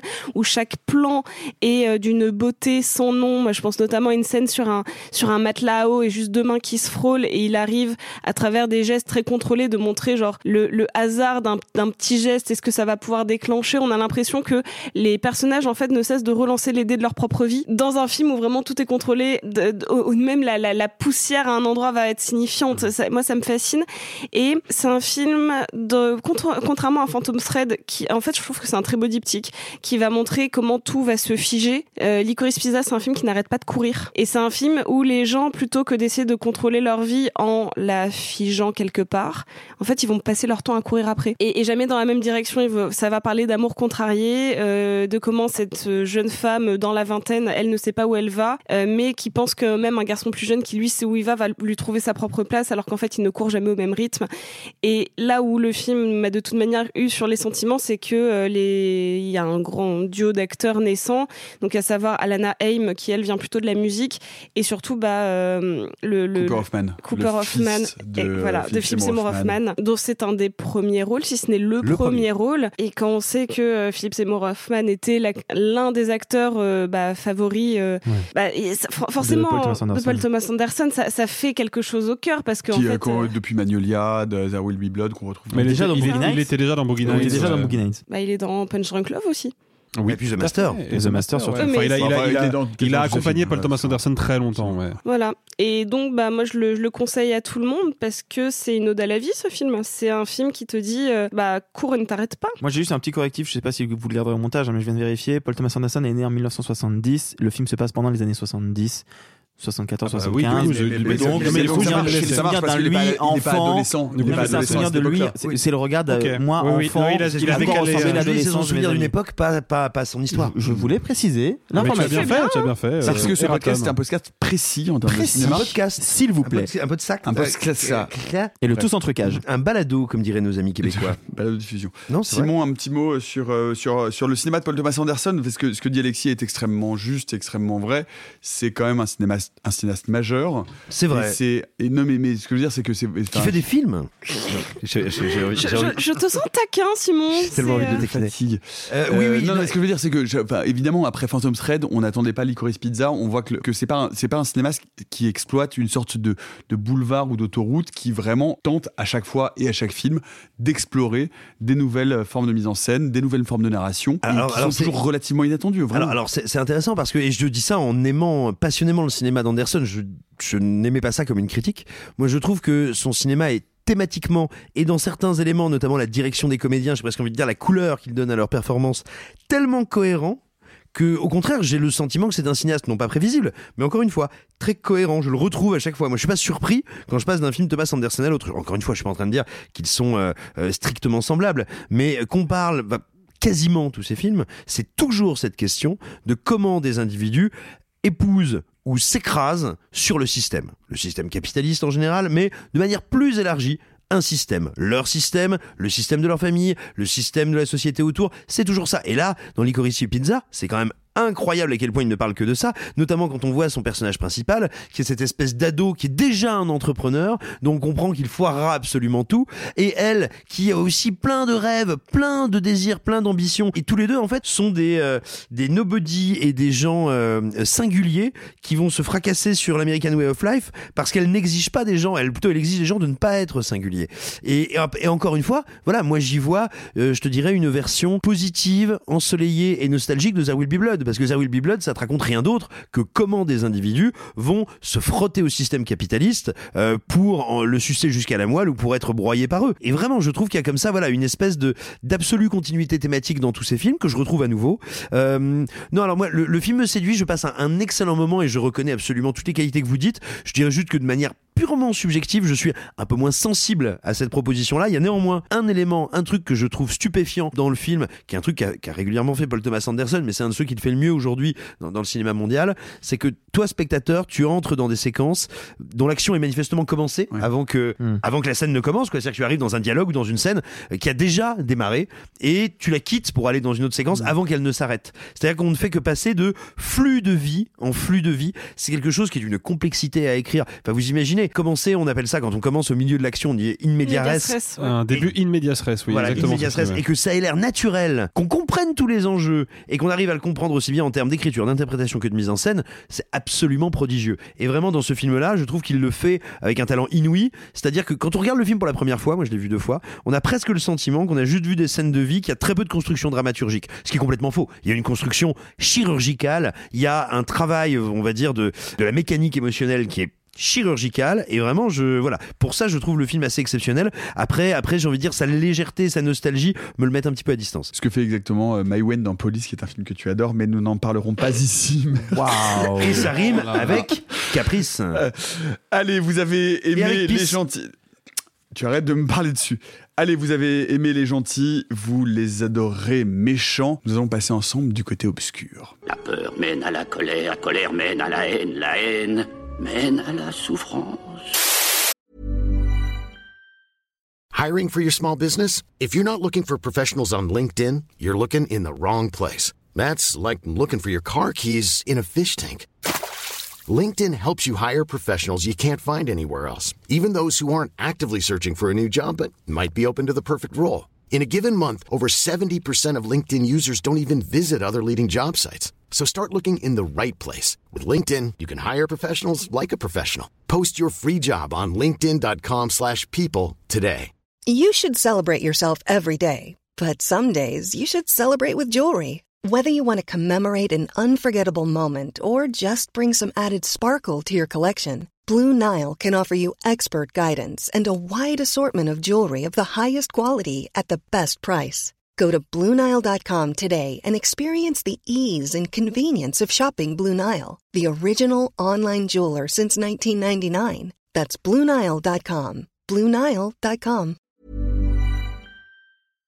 Pour commencer ce côté obscur et les flops de 2022, rien de tel qu'un peu de sang et de viscères, parce que du côté des flops, il y a un film qui revient, mais pas pour tout le monde, c'est Blonde d'Andre Dominique. Je ne supporterai pas une scène de plus dans la peau de Marilyn Monroe. Marilyn n'est pas réelle. Quand je sors de ma loge, je suis Norma Jean. Et c'est toujours elle, même quand la caméra tourne.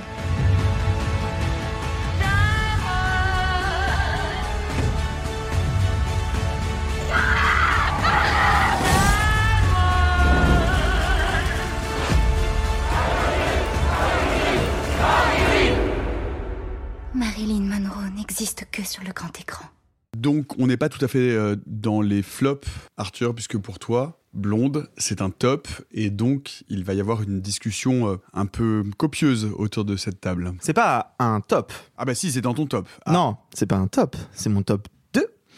C'est vraiment le haut du haut du panier pour moi de 2022 avec, je fais la paire parce que pour moi c'est lié, mon numéro 1 de l'année qui est Spencer. Et les deux sont vraiment liés sur la manière de décrire la vie d'une femme face à un, à un système qui veut la détruire. Une va s'en sortir temporairement et l'autre pas du tout. Moi, Blonde a été une énorme claque parce que j'ai fait quelque chose que vous, auditrices et auditeurs, apprendrez au fur et à mesure des épisodes. J'ai fait quelque chose que j'aime beaucoup faire, c'est que j'ai Regardez des films. Non, les films du réalisateur et je me suis refait toute la filmographie parce qu'il me manquait plein d'Andrew Dominique. Andrew Dominique, quand on regarde tous ses films, même ses documentaires, même son tout premier long, il y a toujours une volonté de vouloir décrypter les figures mythologiques déchues et d'essayer de raconter comment cette déchéance est arrivée, ou en tout cas comment l'entourage, le système, euh, l'environnement qui l'entoure a causé sa perte. Euh, ça se traduit par un western absolument fantastique avec euh, Brad Pitt, euh, l'assassinat de Jesse James par le lâche Robert Ford. Tout à fait. Euh, ça se traduit par son premier long de Chopper avec euh, avec Eric Bana en criminel en prison qui refuse du fait de perdre sa notoriété et ça se traduit aussi par euh, Killing Them Softly qui est, va plus chercher dans la figure euh, capitaliste d'une Amérique en crise. Bref, Blonde qui reprend le bouquin de Joyce Carol Oates, qui a le parti pris particulier de prendre euh, des sections de la vie de Marilyn Monroe que l'on connaît et d'y ajouter de la fiction pour essayer de raconter ce que l'on ne connaît pas, à savoir toutes les violences qu'a subi cette grande figure qu'est Marilyn Monroe, qui a été Norma Jean. Euh, moi, je trouve que c'est un film qui est visuellement époustouflant. Je l'ai vu sur un grand écran, ça y joue sans doute pour beaucoup. Je l'aurais vu sur mon ordinateur, j'aurais sans doute moins apprécié le film qui, il faut le reconnaître, est très long. Anna de Armas est incroyable dans une espèce de d'appropriation de qui était et Norma Jean, la figure privée, et Marilyn Monroe, la figure publique sans être dans un mimétisme un peu craspouille. Euh, J'aime beaucoup ce qu'il veut raconter aussi de ce de ce qu'était euh, Norma Jean réellement, à savoir une femme qui a souffert de ne pas connaître son père, qui a eu une mère absente, si ce n'est euh, complexe et comment cela s'est traduit chez elle par la- l'amour qu'elle projetait vers des hommes qui ont toujours été horribles avec elle et un, un besoin de maternité qu'elle n'a jamais pu assouvir. C'est un film qui est compliqué. Je sais que tout le monde va le détruire autour de cette table et que je vais passer un très mauvais moment. Je, c'est un film qui est difficile à aimer, mais que j'adore d'un amour fou. Joyce Carol Oates qui a euh, tout à fait euh, validé hein, cette adaptation et qui a dit que qu'elle trouvait Ah, pour le- ça, pour le coup absolument incroyable et elle, elle a même dit euh, qu'elle pensait qu'aucun euh, aucun aucun réalisateur masculin n'avait jamais pu aller à se ré- réaliser quelque chose comme ça, c'est-à-dire avec cette empathie pour pour ce personnage. Bah pour le coup, pour avoir lu le bouquin, effectivement, c'est assez frappant la, la- à quel point il l'adapte. C'est-à-dire qu'il reprend des fois des chapitres mot par mot. euh, et c'est pas que l'adaptation doit passer par le mot par mot pour être réussie, mais qu'il reprend exactement la veine et la volonté de ce que voulait faire l'autrice au départ. Et je trouve que là-dessus, effectivement, je la comprends totalement. C'est- vraiment réussi comme adaptation. Et donc, euh, si c'est un film que tu as, toi, beaucoup aimé, c'est un film qui vous divise et qui a été... À ce niveau-là, c'est plus une division. hein. Là, c'est une c'est scission. une, hein. c'est une fracture, c'est un abysse, c'est une... euh, je sais pas, Sophie, que, toi, c'est un film que tu détestes C'est vraiment. une abomination. Yes Allons-y. Donc, comme il est sorti sur Netflix, euh, j'ai été obligée de faire pause et de me de laisser plusieurs jours, voire plusieurs semaines, pour me convaincre d'y retourner. Tellement ça avait été épidermique, Euh, surtout que ça, je vais pas le mettre sur la faute du film en tant que tel. Je vais le mettre sur la communication de Netflix. Ce n'est pas un biopic. Et alors le vendre comme un biopic, ce qu'a fait Netflix, est euh, tout bonnement déjà dégueulasse de base. Donc ça englobe, donc c'est pas la faute du film, mais pourtant ça, ça, ça, ça donne une aura un peu désagréable, forcément. Parce que j'ai vu pas mal de gens après parler sur les réseaux sociaux et dire oh là là Marine elle a quand même vraiment pas une vie facile Eh bah euh, spoiler alerte c'était pas sa vie en fait. Déjà parce que dans la vraie vie les fœtus ne parlent pas. Déjà je vais le, je vais le poser comme Euh, ça. Chez David Cronenberg, si. ouais mais alors ils Non. sont vachement moins anti-avortement. Alors quoi? Non, non, non, non, non, non, non, mais attends. voilà. Non, Euh, alors, alors, alors, il faut, il faut expliquer de, de quelle scène vous parlez, parce que Voilà. vous ayez vu ou pas le film, il faut raconter un peu de quoi il s'agit, parce que là, si on n'a pas vu le film, on comprend pas de quoi il s'agit. Alors, il faut savoir par rapport à Marilyn Monroe, donc pas du tout, j'ai pas lu le, le- bouquin euh, d'origine, euh, mais Marilyn Monroe n'a jamais, en tout cas, reporté d'avortement. Ça, n'y a jamais eu de, de public. Par contre, fausse couche et difficulté de tomber enceinte parce que notamment elle était malade et elle avait de l'endométriose. Donc on sait que c'est une nana qui a potentiellement essayé, même si c'est pas forcément documenté, mais qui a essayé de tomber enceinte et qui a pas réussi et qui, euh, en tout cas, n'a jamais mené une grossesse à terme. Donc quand le film montre la gynécologie interne, intime de Marilyn avec genre et le spéculum qui rentre dans le vagin et genre euh, un vagin en somme très lisse et sans aspérité, mais pour te montrer genre quelque chose en soi qui n'apporte rien à la, narration, puis euh, voir une, je, je sais pas, on peut pas parler d'anthropomorphisme d'un fœtus parce que c'est déjà Une un- vision subjective C'est une vision subjective. Ah, c'est prêter, c'est prêter une pensée et une intention à un être qui, biologiquement parlant, on est forcément dépourvu. Voilà, Euh, merci parce que c'était très compliqué pour moi de mettre Très les mots bien dit, dessus. Euh, Je vous en prie. Et à plusieurs reprises montrer que euh, Marilyn est obligée, forcée d'avorter. Et il y a un moment où il y a le, le fœtus qui va supplier sa mère de ne pas le faire en disant mais non mais en plus c'était déjà moi la dernière fois ce qui en plus moralement est extrêmement douteux Mais c'est justement pas ça le message du film. Justement, le message du film, c'est de te montrer que c'est les hommes qui imposent à Marilyn Monroe le fait qu'elle ne pourra pas être mère, alors que c'était quelque chose d'important pour elle et qu'elle a souffert le fait de ne pas avoir une mère. Justement, elle a fait des fausses couches, on le sait, c'est documenté. Elle voulait des enfants, elle en a parlé à son psy hein, dans les dernières séances de psy qui ont été documentées dans un bouquin par ce dernier. C'était important pour elle. Et ce que le film veut te raconter, c'est justement la dualité qu'elle a sur le rapport aux hommes et le rapport à la, à la maternité, à l'enfance. Je comprends que ce soit maladroit, mais dans le bouquin, quand on le lit, c'est c'est hyper fort. Ce truc de on lui impose l'avortement, elle n'en veut pas, elle veut garder l'enfant. Toute sa vie, elle veut des enfants. Donc pour moi, Oui, c'est pas un film a- anti-avortement, c'est anti des hommes qui imposent des choses aux femmes. mais de- de- dans le film c'est pas montré tel quel puisque si. bah non ah non non non non non non non Bah, ça- euh, pardon. Tu as un je- fœtus qui dit Please, mommy, Mais don't, don't kill, kill me. me. Pardon, mais en fait, il y a un moment où si le film ne met pas en scène de manière explicite le fait que si elle a ce moment, cette espèce de, de, de, de décorrélation de la réalité où d'un seul coup elle imagine que son fœtus est en train d'implorer sa pitié, si le film n'est pas capable de tracer une ligne de causalité entre le comportement des producteurs et des médecins euh, engagés par les producteurs d'Hollywood et cette séquence-là, si le film ne, montre pas cette causalité, de fait elle n'existe pas et donc c'est un film anti-IVG. Tout, aussi simple mais tout ça. le film te montre la causalité. Non. on a toutes les scènes Non, autour des le gens qui film la te forcent. laisse suggérer qu'elle existe, mais il n'a pas les couilles de la mettre en scène. Donc, de pas fait, elle n'existe Ah, je suis pas. pas le du tout film. d'accord. T'as dit un truc tout à l'heure, je me permets juste, avant de laisser la parole à Simon, comme euh, le, le dit Nicolas.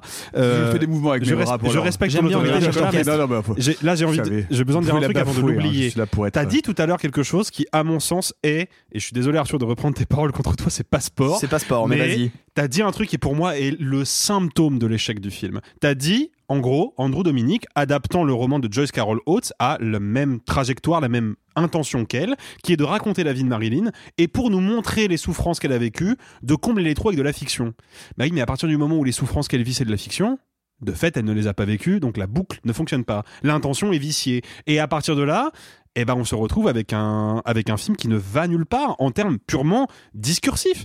Tu, dis, tu parlais du message du film, pour moi le film n'a pas de message. Et c'est justement pour ça qu'il recycle des, des tonnes et des tonnes et des tonnes d'effets de style. On passe de la couleur au noir et blanc, on change de format de projection, on change de ratio de cadre pour dissimuler le fait qu'il n'a rien à dire. Alors, le, le- le match est un peu euh, à armes inégales puisque euh, Arthur, tu es le On seul. est à- sur un France-Argentine. à- à- Aïe. le Beaucoup seul trop à, tôt. à défendre le film, puisque bon, il y a évidemment cette question autour de, de, de l'avortement, etc. Mais plus généralement, euh, ce qui a été amplement critiqué sur ce film, c'est cette espèce de, côté un peu voyeur obscène de dire on va euh, rentrer dans l'intimité de Marilyn qu'on va voir se faire euh, baiser dans tous les sens euh, je, se prostituer pour avoir des rôles etc et donc une sorte d'image voilà Bah, c'est montrer frontalement ce qu'a Euh, été euh, le patriarcat fut un temps à Hollywood. Bah, c'est le- montrer frontalement ce que c'était que ce qui est raconté euh, ici et là sur ce que c'était à l'époque Ouais, euh, d'être une femme à de Hollywood. toute façon, de toute façon, il y a un fond malhonnête parce que, comme l'a dit Sophie tout à l'heure, euh, Marilyn Monroe, même si on n'en a pas la preuve scientifique, a très certainement souffert d'endométriose. Et il y en a, il y a pas mal de spécialistes qui pensent que c'est l'une des raisons, si ce n'est la raison, qui a motivé son suicide. Mhm. Et le film t'amène à penser que parce que victime du patriarcat, elle s'est suicidée, c'est probablement pas la vérité, quoi. Donc de toute façon, il y a un fond Alors- un peu crado, un peu mensonger dans ce film. Avant de donner la parole à Simon, juste pour répondre, de un, on ne sait pas, comme tu dis, ce n'est que des suppositions. Le, le film De prétend qu'il sait. Ah, le film sait. Le film me dit, je sais. Et je te montre pourquoi elle est morte. Et le moi, je film, dis, le bah, film en fait, reprend non. le bouquin et le bouquin ne parle pas du tout à aucun moment d'endométriose. Oui, mais parce que je pense que le bouquin est aussi nul que le film. Mais c'est une Tu l'as lu spéculation, je l'ai pas lu. Non, non. je pense qu'il est aussi naze. alors c'est pas bien de parler de choses qu'on n'a pas lues euh, Alexis C'est Euh, carton carton jaune prends la carton jaune carton jaune S'il vous plaît, jaune. l'arbitre, merci. Ne fais pas comme Nicolas Sarkozy. je mets un petit carton jaune Waouh c'était sympa ce petit match quand même pardon Vas-y, donne la parole à Simon. hein. Simon on ne t'a pas entendu sur Marilyn qui est un film que tu que, que, que tu Que tu adores. Blonde, sur Blonde. Oui, sur Blonde. sur blonde pardon excuse-moi Euh, tu e- pour, euh, Essayez d'imaginer qu'on ait confié au réalisateur de Saut 3 un film sur le Rwanda. Et là, c'est pareil. Si vous voulez, on a un peu euh, le boucher charcutier des annusseurs de Dompierre sur Bèbre qui nous dit attention, je vais vous faire un truc subtil sur la condition féminine à Hollywood. Et là, il y a un premier problème, c'est qu'il n'a pas compris le bouquin de Joyce Carol Oates. Le bouquin de Joyce Carol Oates, il est intéressant en cela qu'il revendique à chaque page que c'est sur- une fiction oui, mais surtout, il le revendique jusque dans son style. C'est-à-dire qu'on n'a pas une petite ligne, on n'a pas un petit incipit en début de texte qui nous dirait hey, j'ai inventé deux, trois bricoles. Non, non, c'est que la manière même dont le texte est rédigé, le style, la manière dont on ne donne jamais le nom des protagonistes masculins afin de bien montrer qu'on les invente et qu'on les fantasme, quand on lit le livre, on sait qu'on ne lit pas la vie de Marilyn, on lit une vie fantasmée d'actrice hollywoodienne, fantasmée par une romancière qui revendique de n'y rien connaître et qui a envie de faire et un cri d'amour envers cette, euh, cette, cette icône hollywoodienne et une, euh, une dénonciation, détestation de ce qu'elle a connu, en l'occurrence dans le monde de l'édition, mais qu'elle applique à Hollywood, mais dont elle te dit c'est complètement fantasmatique, ça n'a aucune réalité. Et le problème, le problème, c'est que comme Andrew Dominique, je pense, il lit à peu près aussi bien qu'Emmanuel Macron, c'est-à-dire comme ça. Et ben le gros souci, c'est que lui, il s'est dit bah oui, bien sûr, c'est une fiction. Alors du coup, je vais euh, aller jusqu'à faire des prothèses dentaires à Anna de Armas pour que vraiment elle ressemble à la comédienne. C'est-à-dire qu'au contraire, le film fait tout pour être photo, jusque dans le photoréalisme de ces comédiens. Le film est convaincu de délivrer une vérité, là où Joyce Carol Oates est convaincu de délivrer un acte, euh, certes politique, mais un acte politique qui passe par de la poésie. Donc manifestement, il n'a pas par de, compris. la, li- par de la licence créatrice Oui, voilà, c'est de la licence créatrice. Et, et- mais surtout, là, là où il y a un truc qui est, qui est à la fois détestable, mais ce qui fait qu'on est quasiment dans un remake de Bimboland, tant c'est bêta, euh, c'est que Bimboland, euh, Pardon, chef- chef-d'œuvre. chef-d'œuvre de 1998 avec Gérard Depardieu dans ses grandes œuvres et Danny Boone. Enfin bref, des grands. Et donc, euh, et donc tout simplement, il se trouve qu'Andrew Dominique, il se dit, moi j'ai envie d'être très signifiant. Alors comme il y a une scène où euh, elle se fait euh, agresser sexuellement par ZFK et qu'à un moment pour se rassurer, elle se dit, c'est un film, c'est comme un rôle, c'est un film. Et ben là, la caméra elle recule et en fait, elle est dans un film. Et à un moment, elle a un orgasme, et ben ça nous emmène sur les chutes du Niagara. Parce qu'on est vraiment sur de l'intertextualité très très bien. Oui, voilà, c'est. c'est- Alors, on, est, on, est, on avait dit pas les accents, donc là on vient d'avoir le sud-ouest, Emmanuel Macron. Donc argument invalide l'arbitre, s'il vous plaît. Je, carton Ah, jaune, non, Simon non, Rio, non, carton non, non, non, jaune. Oui, tire au pute, allez. Waouh Oh, c'est moche. Bon, on va pas passer euh, la, la, la- Je la- peux juste répondre à Simon Vas-y, vas-y, Arthur. Ah, déjà Tu- pour tu- tu commencer, de donc la fin. Saut 3 est réalisé par Darren Lynn Boozman, qui a aussi fait Repose et euh, The Genetic Opera, donc je pense qu'il peut faire un super film sur le Rwanda pour commencer. Et en plus, Deuxièmement- bah, Saut 3, c'est pas si mal. C'est le meilleur de la, de la franchise, mais Oui, euh, oui, c'est oui, un oui, autre c'est- sujet. Le 3, c'est celui qui retourne dans le passé où on voit. Non, non, c'est non, celui c'est- où on c'est dit quelqu'un dans du jus de cochon. C'est celui sur le père qui doit sauver tous les gens qui sont responsables Ah oui, de la c'est mort de son C'est fils. celui où il y a un cube, où il y a de la glace, et genre quand tu marches, bah, il y a ta peau de pied qui Ouais, sort. est Bref, j'adore. Euh, C'est- celui-là que j'ai dû m'arrêter. je Arthur. Je trouve ça Arthur. difficile de reprocher à un auteur d'adapter un bouquin où les personnages ne sont pas identifiés et d'identifier les personnages parce que, bah, spoiler, on les voit à l'écran. Donc en fait, t'es obligé de les identifier un minimum. C'est-à-dire qu'à aucun moment dans le film, il est dit frontalement ceci est le fils de Charlie Chaplin. Bah si, c'est dit Ah si, en plus, Ah bah si, Il y a un moment, dans il y a un un article moment de où il dit. C'est dans les dialogues. Oui, ok. C'est pas facile d'être le fils de Charlie Chaplin. Ce à quoi j'ai envie de lui répondre, si, euh, c'est vraiment facile d'être le fils de Charlie Chaplin, casse-toi de là. Tient pas la ouais, route c'est alors. dans- Ah oui. Puis il y, a il y a une couverture de Euh, magazine après un certain plan A3. J'ai vu le film hier, hein, donc euh, et genre vraiment il y a Hmm. marqué le fils de Chaplin et Marilyn Monroe et Marie fricotent dans des trucs pas très sains. C'est le, le- le fameux, le fameux fade sur les chutes du Niagara. Exact. Ouais, ouais, et la- Exactement. moi je trouve la scène absolument sublime, mais. Euh, euh, écoutez, je suis à court d'arguments, vous m'avez fatigué. Moi, je trouve que le film est formidable. J'encourage, en tout cas, quiconque nous écoutant, de regarder le film. Et soit de me détester, soit d'être de mon côté. Faites-vous votre propre mais- opinion de blonde. Juste euh, on ne déteste jamais Arthur. Ah, s'il vous plaît. euh, Faites-vous votre Ah, moi, je propre demande la VAR, moi. mais- opinion de blonde d'Andrew Dominique. Et surtout, euh, racontez-nous ce que vous en pensez et laissez-nous euh, vos impressions et vos sentiments en commentaire. Allez, Arthur, un peu de sang encore. Maintenant, c'est ton tour. Et si on parlait de Jurassic World, par exemple C'est un avion, ça? Pas vraiment.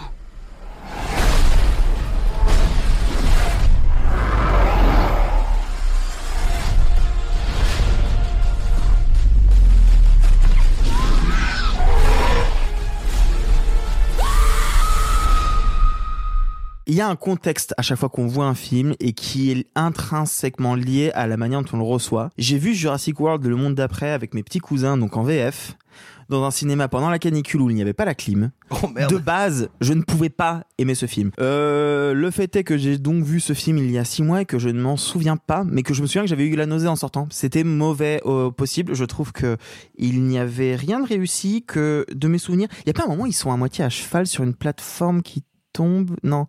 Il n'y a pas un truc à la fin J'ai l'impression que tu rajoutes des péripéties dans un film qui n'en a pas. Il y, en a pas besoin. Il y en a pas besoin. Euh, non, il y a un moment où il court euh, dans la glace à à peu près 50 mètres d'altitude de la forêt tropicale. Oui. Il y a le raptor qui va, non, le pyroraptor, qui va sous l'eau et qui remonte sur la glace. Oh. Ça c'est minable. Il y a le marché aux dinosaures tout pourri avec les atrociraptors. Oui. Il y a des espèces merveilleuses qui sont maltraitées. Oui, plus le temps passe et plus on rajoute des nouvelles espèces, de plus en plus grosses, de plus en plus impressionnantes, qui sont de plus en plus fausses et de plus en plus laides.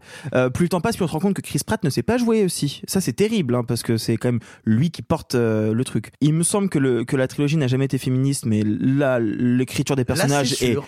Là, là, c'est vraiment catastrophique. Euh, c'est vilain comme tout. En termes de VFX, je ne sais pas combien de temps ont eu les pauvres artistes, ni quel budget il y a eu, mais c'est quand même pas beau. Et même en termes de pure mise en scène, de colorimétrie, on comprend rien. Il y a des moments dans, le- dans une jungle, dans la nuit, où c'est très mal éclairé. Enfin, c'est pour moi un énorme navet. En fait, c'est rigolo, je l'ai mis dans mes flops. Alors qu'en fait, j'en attendais rien. Souvent, euh, euh, j'aime bien mettre dans mes flops des films où j'avais des grosses attentes et où j'étais vraiment, vraiment déçu. Là, le fait est que le 2 était tellement mauvais, si ce n'est que non, c'est pas vrai. Le 2, je le sauve parce que Bayona euh, y ingérait des moments d'horreur assez bien faits, notamment avec un raptor qui rentre dans la chambre de la Ouais. gamine. Rien que pour cette scène, le 2 est meilleur de la trilogie. Bah, déjà il y a une mise en scène dans le 2. Bah, il y a un Il y a une- réalisateur, quoi. Bah, Bayona- oui, ça. Bayona alors, Bayona, un on le voit pas tout le temps. hein. Il y a un réalisateur, mais alors. euh, Ouais, la séquence d'éruption volcanique, il est clairement pas là. Quoi. Ah, il, est la- horrible. il est au catering là. Ah non, elle est horrible. Non, non, c'est affreux. c'est Mais affreux. bon. Enfin, enfin, on- Sam Raimi dans, dans Doctor Strange et Non. Madness, on le voit pas beaucoup non plus. donc, en Si, fait, beaucoup sait- plus. Non, non, on le voit à peu près de manière On équivalente en vrai. hein. On sait Bref. ce que, les- ce que, le- Oui. ce que, ce que l'industrie fait aux réalisateurs qui pourtant ont une patte. Parce que Bah, elle en fait des stagiaires. quoi. La mort ou Voilà. la Kumba Mais disons Bayona que. est un, réalisateur passionnant. Revoyez quelques minutes après minuit. Oui, euh, et l'orphelinat. Call, qui est The moi, Impossible. un, un film que je que j'aime plus que tout. Dans tous les cas, disons que vu que c'est le retour de Trevorrow qui avait réalisé le premier Jurassic World, de base, je n'avais pas envie de le voir. Je l'ai vu et j'ai regretté. Simon, toi qui aimes les dinosaures à tel point que tu dors encore aujourd'hui avec des peluches de dinosaures, je suis désolé, mais je pense que nos auditeurs et nos auditrices ont droit de Tu, savoir. tu nous les montreras un jour? Non, parce que, euh, Trop de plaisanteries me, me viennent, trop peu sont diffusables. Mais, mais pour ce qui est de, de Jurassic World, en fait, moi je partais relativement rassuré pour une raison extrêmement simple. Le scénario du, du deuxième épisode de cette trilogie, celui donc qu'on a déjà évoqué, Fallen Kingdom, réalisé par Bayona, pour le coup, moi, ne me déçoit pas pour une raison toute bête. J'ai l'impression que la mise en scène assume l'idiotie stratosphérique du script et veut uniquement faire de la belle image et faire presque un peu comme euh, les metteurs en scène qui devaient filmer les films où Ray Harryhausen faisait, euh, le grand maître de la stop motion, faisait des, des- des créatures en animation. Bah, j'ai un peu l'impression qu'ils se disent, tiens, c'est de la même manière, je dois traiter mes animaux, traiter mes bébêtes de manière suffisamment spectaculaire pour que l'amateur de dinosaures passe un bon moment. Tout, euh, et en plus, il a la bonne idée de déporter le récit dans un espèce de château gothique. Bref, moi, honnêtement, le film de Bayona, pour moi, c'est le deuxième meilleur après le premier Jurassic Park. Oui, mais le premier What Jurassic World. Pardon. Le premier Jurassic World réalisé par Colin Trevorrow. Oui, je ne donnais pas mon Attends, avis. mais attends, il était, il était infect. Mais ce que je me dis, c'est que comment se termine le film de Bayona? Le film de Bayona, il se termine par Les dinosaures sont sortis dans le monde sauvage et maintenant ce sera Mad Max avec des saurichiens d'hétéropodes. Ouais, mais c'est vrai. La oui. fausse promesse Non mais c'est ça. Et attends, attends, et donc moi je me disais, mais même Colin Trevorrow, qui est le brocoli du cinéma, à savoir c'est un légume et c'est dégueulasse. Et donc, C'est pas vrai, un petit brocoli sauté avec de l'huile de noix. Moi, Ouais, ça, un, un petit brocoli en persillade. Moi, je dis pas non. ok, hein. bah alors si vous préférez le salsifis d'Hollywood. Ah, Voilà. merci. Oui, voilà. Le salsifis. Voilà. On est ok sur Là, le on y salsifis. est. Voilà, et donc je me dis, même le salsifis d'Hollywood, Dieu, avec 200 millions de dollars de budget, tu lui dis, la nature a été à nouveau dominée par les dinosaures, et est-ce qu'on a des chasseurs? Est-ce que la civilisation s'est écroulée? Enfin, on s'en fout que ce soit débile. Il y a tellement de possibilités, ça ne peut être que fun. Et le film commence par, après que les dinosaures se soient échappés, et que des gens aient fait du marché noir, heureusement, une grande entreprise les a tous réunis dans un parc merci les mecs quoi. C'est-à-dire que tu sais c'est un, c'est un film qui t'invite à une partouze et te dit je suis désolé, il y a que ta grand-mère et elle est morte. Et et quelle honte. Après je vais pas développer sur sur ce qu'a sur, ce déjà j'ai honte. Sur- Ah, tu peux, ouais. Sur ce dé- Putain, elle est sale celle-là. Mais en même temps, un peu Je- vrai, hein, quelque part. Je Voilà, sur- Je comprends, sais moi. pas, moi je ne fais pas de partout, ça ne m'intéresse pas. Et tu n'as pas de grand-mère. Et sur, sur ce qu'a déjà dit Arthur, euh, parce qu'effectivement, le film est, tu dirais, bas en retraite à tous les niveaux. Euh, techniquement, c'est minable. Scénaristiquement, c'est honteux. Moi qui aime les dinosaures, vraiment, j'ai l'impression qu'on leur veut du mal, tu vois, qu'on les aime pas. Et, et donc voilà, c'est abominable. Mais le pire crime de ce film, encore une fois, c'est de nous dire cette fois, c'est la fin de la trilogie, je vais vous faire une apocalypse, je vais vous faire le Fury Road avec des dinos. Et non, non, finalement, c'est un, un salsifi pour Thomas Pesquet, euh, c'est la double peine. Ça rappelle une autre fin de trilogie célèbre, bref, peu importe. Euh, autre film qui a fait à peu près cette année l'unanimité contre lui, c'est une grande euh, biographie, un biopic magnifique qui parle du destin d'une euh, femme politique française. On écoute un extrait malgré tout. Oh chérie, viens, viens, viens On n'est plus là-bas, Simone. On est revenu. Je suis fière de toi. Et maman serait fière de toi. L'espoir, Je félicite Madame Veil pour son élection. C'est dans l'Europe que je le place. Voilà un extrait de Simone, Le voyage du siècle. C'est donc le dernier film euh, d'Olivier Dahan, qui aime bien les biopics. Et on a envie de dire en voiture, Simone, c'est moi qui conduis, c'est toi qui klaxonne. C'est le moment pour un extrait, je crois. Et- Simon, Ah, c'est pourquoi, chaud. pourquoi, pourquoi ça ne va pas? Est-ce que vous avez déjà vu ces, ces petits sapins euh, senteurs fraîches dans les voitures? Et vous vous dites c'est marrant, ça ressemble pas tellement à un sapin et ça sent mauvais et ben là, ça ressemble pas vraiment à un film, et je pense que ça raconte n'importe quoi. Euh, C'est-à-dire que il y a un degré d'idiotie et d'obscénité dans ce film qui est inversement proportionnel au talent de ses comédiennes, pardon, de sa comédienne Rebecca Marder qui joue euh, Simone Veil jeune, Jeune. absolument. Et en gros, imaginez un film qui est intimement convaincu qu'il doit nous donner plein de grandes leçons. Et la première des grandes leçons, c'est évidemment l'épreuve terrible, collective, que traverse, à laquelle survit Simone Veil, à savoir la Seconde Guerre mondiale, et notamment la Shoah. Peut-être le savez-vous, peut-être l'ignorez-vous si vous nous écoutez, il y a eu en fait euh, dans l'histoire du cinéma un débat extrêmement important sur l'obscénité. Dans le film Capot, un protagoniste précipite sur des barbelés électrifiés et le mouvement de caméra qui est opéré alors a été par certains présenté comme obscène, comme faisant, on pourrait dire, commerce ou spectacle de ce moment euh, terrible, ultime, monstrueux, abominable de l'histoire de l'Europe. Et donc il y a eu un débat sur qu'est-ce qu'on peut montrer au cinéma et comment est-ce qu'on peut montrer quel est le sens, quel est le sens de la grammaire cinématographique. Et ben là, on arrive à un tel niveau d'inculture, c'est-à-dire que je ne sais pas si Olivier Dahan a déjà entendu parler de cette euh, question-là, de ce débat-là, et dont il me viendrait pas l'idée de dire qui l'a tranché, qui l'a bien tranché et quel positionnement il faut prendre. Mais pour vous donner une idée du degré d'idiotie du film, c'est que le film se dit Bon, euh, vu qu'on parle des camps, euh, mais c'est compliqué quand même. Bah écoutez, vous savez quoi On va amaigrir numériquement les comédiens. Et donc on est face à un film qui est visuellement aussi vulgaire que cette période est abominable, qui ne comprend pas ce qu'il filme, et il en ira de même, hélas, pour toutes les séquences chronologiquement qui vont se dérouler après. Alors je dis après, en réalité le montage du film ne suit pas, euh, ne suit pas une ligne chronologique, il n'est pas linéaire, mais en réalité moi je suis incapable de voir quel est le sens du montage, j'ai vraiment l'impression que quelqu'un a pris le plan de travail, l'a secoué, vous voyez, comme un petit bogle, l'a donné à deux petites vieilles, elle leur a dit allez-y là, en plus vous avez Parkinson, c'est bien, répartissez-moi les scènes, ouais c'est bon, on va y aller. Et dites-vous que le plus terrible dans le film, c'est que la question de l'avortement et du combat, du combat terrible hein, qu'a dû mener Simone Veil euh, sous, euh, sous le, le- le- la présidence de, de Giscard, donc dans les années 70, pour mener à bien ce combat-là, ça prend à peu près 4 minutes dans le film. C'est ça. 4 minutes sur un montage qui est plastiquement extrêmement laid. Et ce qui est fou, et là où moi je me dis, mais est-ce que ça vient, alors je sais pas si ça vient des scénaristes, du metteur en scène, Olivier Dahan, qui avait réalisé Grèce de Monaco, pour tous ceux qui ont perdu la vie La môme, surtout. La môme, euh, Eh ben, la môme qui est un énorme Pierre, succès, euh, Grèce de. Monaco, qui est un peu euh, euh, eh ben, Game of Thrones avec euh, du roteux, quoi. Il y a, il y a ce truc incroyable, si vous voulez, il faut bien, il faut bien réaliser qu'à l'époque, donc, lorsque euh, Simone Veil est devant l'Assemblée nationale pour défendre cette loi, la droite notamment l'accuse d'être une nazie. C'est vertigineux, quoi. C'est monstrueux de faire ça et de faire ça à Simone Veil. Bah ça, ça n'existe pas dans le film. Le film qui pourtant ose, veut faire un montage alterné, un montage qui n'est pas chronologique, à aucun moment ne mettra ces deux choses-là en écho, en regard. Comment c'est possible Et puis enfin, bah, il suffit de dire que c'est donc Elsa Zilberstein qui, sur la plus grande partie du film, interprète Simone Veil. Bah, c'est un petit peu comme si Stephen Hawking devait jouer Mike Tyson, ça marche pas? Sur cette euh, magnifique euh, comparaison, Sophie, c'est difficile de rebondir là-dessus, mais le film, en tout cas, est assez raté pour Olivier Dahan, qui est un grand spécialiste de l'adaptation biographique romancée et qui en a fait un peu sa marque de fabrique cinématographique. Un biopic, c'est un exercice compliqué parce que raconter juste la vie de quelqu'un euh, de manière euh, linéaire, souvent, euh, ça donne des films pas forcément douloureux à regarder, mais juste, j'ai envie de dire éducatif. Genre à la limite c'est du euh, documentaire euh, un petit peu romancé. Euh, des fois ça va c'est pas très intéressant. C'est pas un genre très euh, très apprécié des cinéphiles le, le biopic dit classique. Parce que souvent bah ça manque de liberté soit cinématographique soit juste de propos et juste de faire du euh, bah, séquence après séquence de la vie de quelqu'un qu'on pourrait tout aussi bien lire ou euh, ou regarder encore une fois de manière documentaire. Donc C'est pour, c'est pour ça que les biopics un peu fictionnels, c'est intéressant, non? Oups, Bah, là, je sens qu'il y a une sorte. je croyais que c'était pas du tout un biopic euh, blonde Oh, le slalom, il est chaud là. Ça, c'est compliqué. Hein.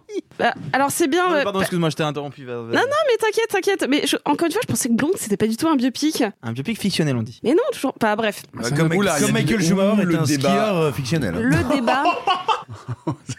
C'est chaud un peu, Simon, ça.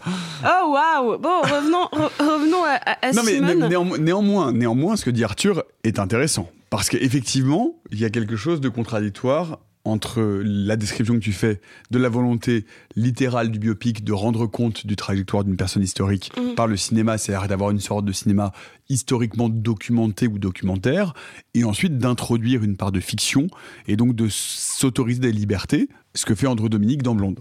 Mais par exemple, moi, je pensais euh, à un biopic qui est sans doute un de mes euh, biopics préférés, qui est euh, Man on the Moon, qui en fait ne, de, de Milos Forman, qui avait fait donc notamment euh, d'autres biopics biopic sur euh, bah, Amadeus euh, aussi c'est un autre biopic très intéressant parce que ils vont se ils vont juste changer d'axe ça veut pas dire qu'ils vont se détacher euh, de manière énervée de la réalité mais ils vont se focaliser sur une, une période ils vont par exemple pas s'attarder sur l'enfance dans Amadeus ça va passer via Salieri Ce que tu es en train de dire, c'est que le- les bons biopics sont des biopics qui ont Qui des points des de choix. vue, qui font des choix, qui traitent une partie de la vie d'une personne, d'un personnage historique ou d'un Voilà. artiste, et qui n'ont pas une volonté genre euh, de fiche holistique ou de Exactement, de fiche Wikipédia.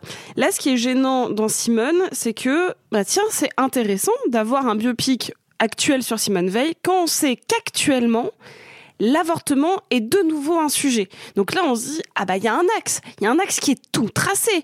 On va parler du combat d'une femme qui en plus ne va pas euh, faire ce choix parce qu'elle considère que moralement c'est évident l'avortement, mais qui fait ça pour protéger les femmes des conditions euh, atroces d'avortement illégal. Vous voyez euh, ces, ces conditions des faiseuses d'anges, de toutes ces nanas qui étaient en train de mourir parce qu'elles ne voulaient pas avoir d'enfants. Et qu'elle le fait pour ces femmes plus que par conviction personnelle. Il y a un sujet. Il y a un sujet incroyable parce que c'est le, destin de Simone Veil qui est une femme de droite et de droite relativement conservatrice. C'est ça. Qui d'un seul coup va se battre non pas pour défendre ses convictions personnelles mais par humanisme, universalisme. Mais, en fait, peut-être pour rappeler un peu historiquement, qui ne le fait pas parce qu'elle considère que l'avortement est en soi un progrès, en soi un bien, elle le fait parce que l'interdiction de l'avortement signifie la mort chaque année de milliers de femmes. C'est ça. Et là, moi, ce que me raconte le film, c'est pas du tout ça, parce que ça s'est expédié, comme tu l'as très bien dit, 4 minutes, euh, genre une petite séquence à l'Assemblée, euh, très mal montée. Mais en fait, c'est juste une femme qui va raconter son parcours en voix off, donc quelque chose de cliché, et un montage aléatoire de succession de scènes qui n'ont pas de sens narrativement. Par exemple, le film va avoir de telles ellipses narratives étranges, de passage euh, des années 40 aux années 70 pour revenir genre euh, dans les années 50, qu'on va perdre des morceaux de narration. À un moment, on la voit vieille parler à sa sœur, sauf qu'à un moment, on, on va dire que la sœur est décédée. Et là, je suis en mode, mais je, ne comprends pas. Parce qu'en fait, ils ont oublié de dire qu'à un moment, elle retrouvait une de ses autres sœurs. Ça arrive bien plus tard dans le récit. Et je suis en mode, ok, le film est monté de manière épileptique et en perd tout propos. C'est une fiche Wikipédia qui euh, a été montée comme memento pour donner un effet de style. Et je trouve que c'est quand même terrible. C'est terrible quand on sait qu'il y a un boulevard de, de signifiants euh, à faire avec ce film-là. Là, on parlait de, film déception ou pas. C'est pas que j'attendais le, nouveau biopic réalisé par Olivier Dahan, c'est pas ça. Mais c'est que j'attendais un film aujourd'hui sur la question de l'avortement et euh, il y en a eu d'autres qui ont suivi ou en tout cas qui en ont parlé. Un peu avant, il y avait Never Really Sometimes, Sometimes Always. Euh, et euh, là, récemment, il y a Annie Colère qui est sortie aussi. Et puis il y a eu l'événement. Et il y a eu l'événement, évidemment.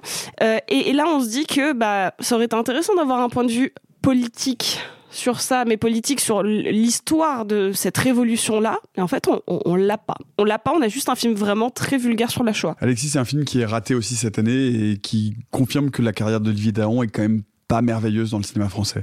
C'est le moins qu'on puisse dire, mais pour, pour expliquer le, le- l'échec artistique de Simone le voyage du siècle, il faut que je fasse un parallèle avec un autre film qui est curieusement un film beaucoup plus comique euh, et léger qu'est la liste de Schindler. Donc, euh, le. Mon Dieu. Faut, faut, j'ai, j'ai envie que les gens qui. Bon, alors déjà, ceux qui n'ont pas vu la liste de Schindler, allez voir la liste de Schindler. Et ceux qui l'ont vu, souvenez-vous de la de mémoire, hein, l'une des premières séquences du film, où on nous, en tout cas la première fois qu'on nous présente Oscar Schindler, qui est donc le personnage principal, qui est, pour ceux qui l'ignorent, un juste parmi les nations, parce qu'il a via son entreprise, sauvé la vie de, je crois, euh, 1200, 1300 juifs, quelque chose, en tout cas un nombre assez important de personnes qui allaient être envoyées vers les camps d'extermination après la liquidation du ghetto de Cracovie. La première scène où on voit Oscar Schindler, eh ben, c'est une scène qui nous dit quoi? Qu'Oscar Schindler, il est membre du parti nazi et que pire encore, il porte un pins avec la croix gammée sur sa veste. Ça, pour moi, c'est déjà le signe qu'on va assister à un grand film. Parce que c'est le cinéaste, en l'occurrence Steven Spielberg, qui réalise la li- la liste de Schindler, est en train de me dire, j'ai compris où était l'ambiguïté de mon histoire et je ne vais pas la contourner. Et c'est ça qui me pose problème, moi, dans Simone. C'est un film qui n'est jamais, à aucun moment, ambigu. Et pourtant, il aurait pu se permettre de l'être parce que l'ambiguïté de l'histoire est au service du personnage principal. Parce qu'évidemment, c'est comme le disait Simon, c'est absolument dégueulasse, absolument scandaleux de pointer Simone Veil du doigt et de la traiter de nazie parce qu'elle défend l'avortement, mais fondamentalement, il y a une ambiguïté là-dedans, quoi. Quand même, c'est qu'on on pointe du doigt une survivante des camps de la mort en l'accusant d'être similaire à ses bourreaux. Le film aurait pu explorer cette piste. Il aurait presque pu en faire son seul et unique sujet. Puis au lieu de ça, il va le contourner, le, mettre de côté, ne pas en parler, ne pas l'évoquer, et il va se contenter de suivre un tracé, un cahier des charges plus précisément que je trouve absolument écrasant, indigeste et ennuyeux, qui est reprendre des événements connus de la vie de Simone Veil, notamment la fois où elle a envoyé chier littéralement des militants du Front National qui avaient débarqué dans un de ses meetings en les traitant, je cite, de nazis au petit pied. Donc c'est c'est de la fiction qui est là pour supplanter un réel qui existe déjà. Moi, je comprends pas le, le, principe du film. Et en plus, encore une fois, comme vous l'avez tous dit, artistiquement, mais c'est indigent, quoi. C'est- scandaleusement nul. Mais ce qui est, ce qui est intéressant, euh, et on peut dire un mot là-dessus, c'est-à-dire que cette espèce de- de- d'ambition de, la grande, euh, du grand biopic, de la grande narration, des grands personnages euh, historiques français, etc., sont aujourd'hui, s'il n'y a pas de point de vue d'auteur, s'il n'y a pas de point de vue de réalisateur, s'il n'y a pas juste point de vue et qu'on en fait juste un pur motif, bah ça va à la catastrophe, Simon. Alors ça va à la catastrophe et ce projet-là, encore plus que d'autres incroyables naftons tels le De Gaulle tout récent, euh, illustre terriblement pour une raison toute simple. Et tu, disais un petit peu en creux euh, là Alexis, il faudrait quand même calculer la proportion, la quantité de scènes dans ce film qui sont des remises en fiction euh, de d'archives qu'on connaît et tu vois qu'on peut trouver sur l'INA, que tout un chacun peut aller voir sur les réseaux, peut trouver, on va dire publiquement, de scènes filmées de la vie euh, de Simone Veil.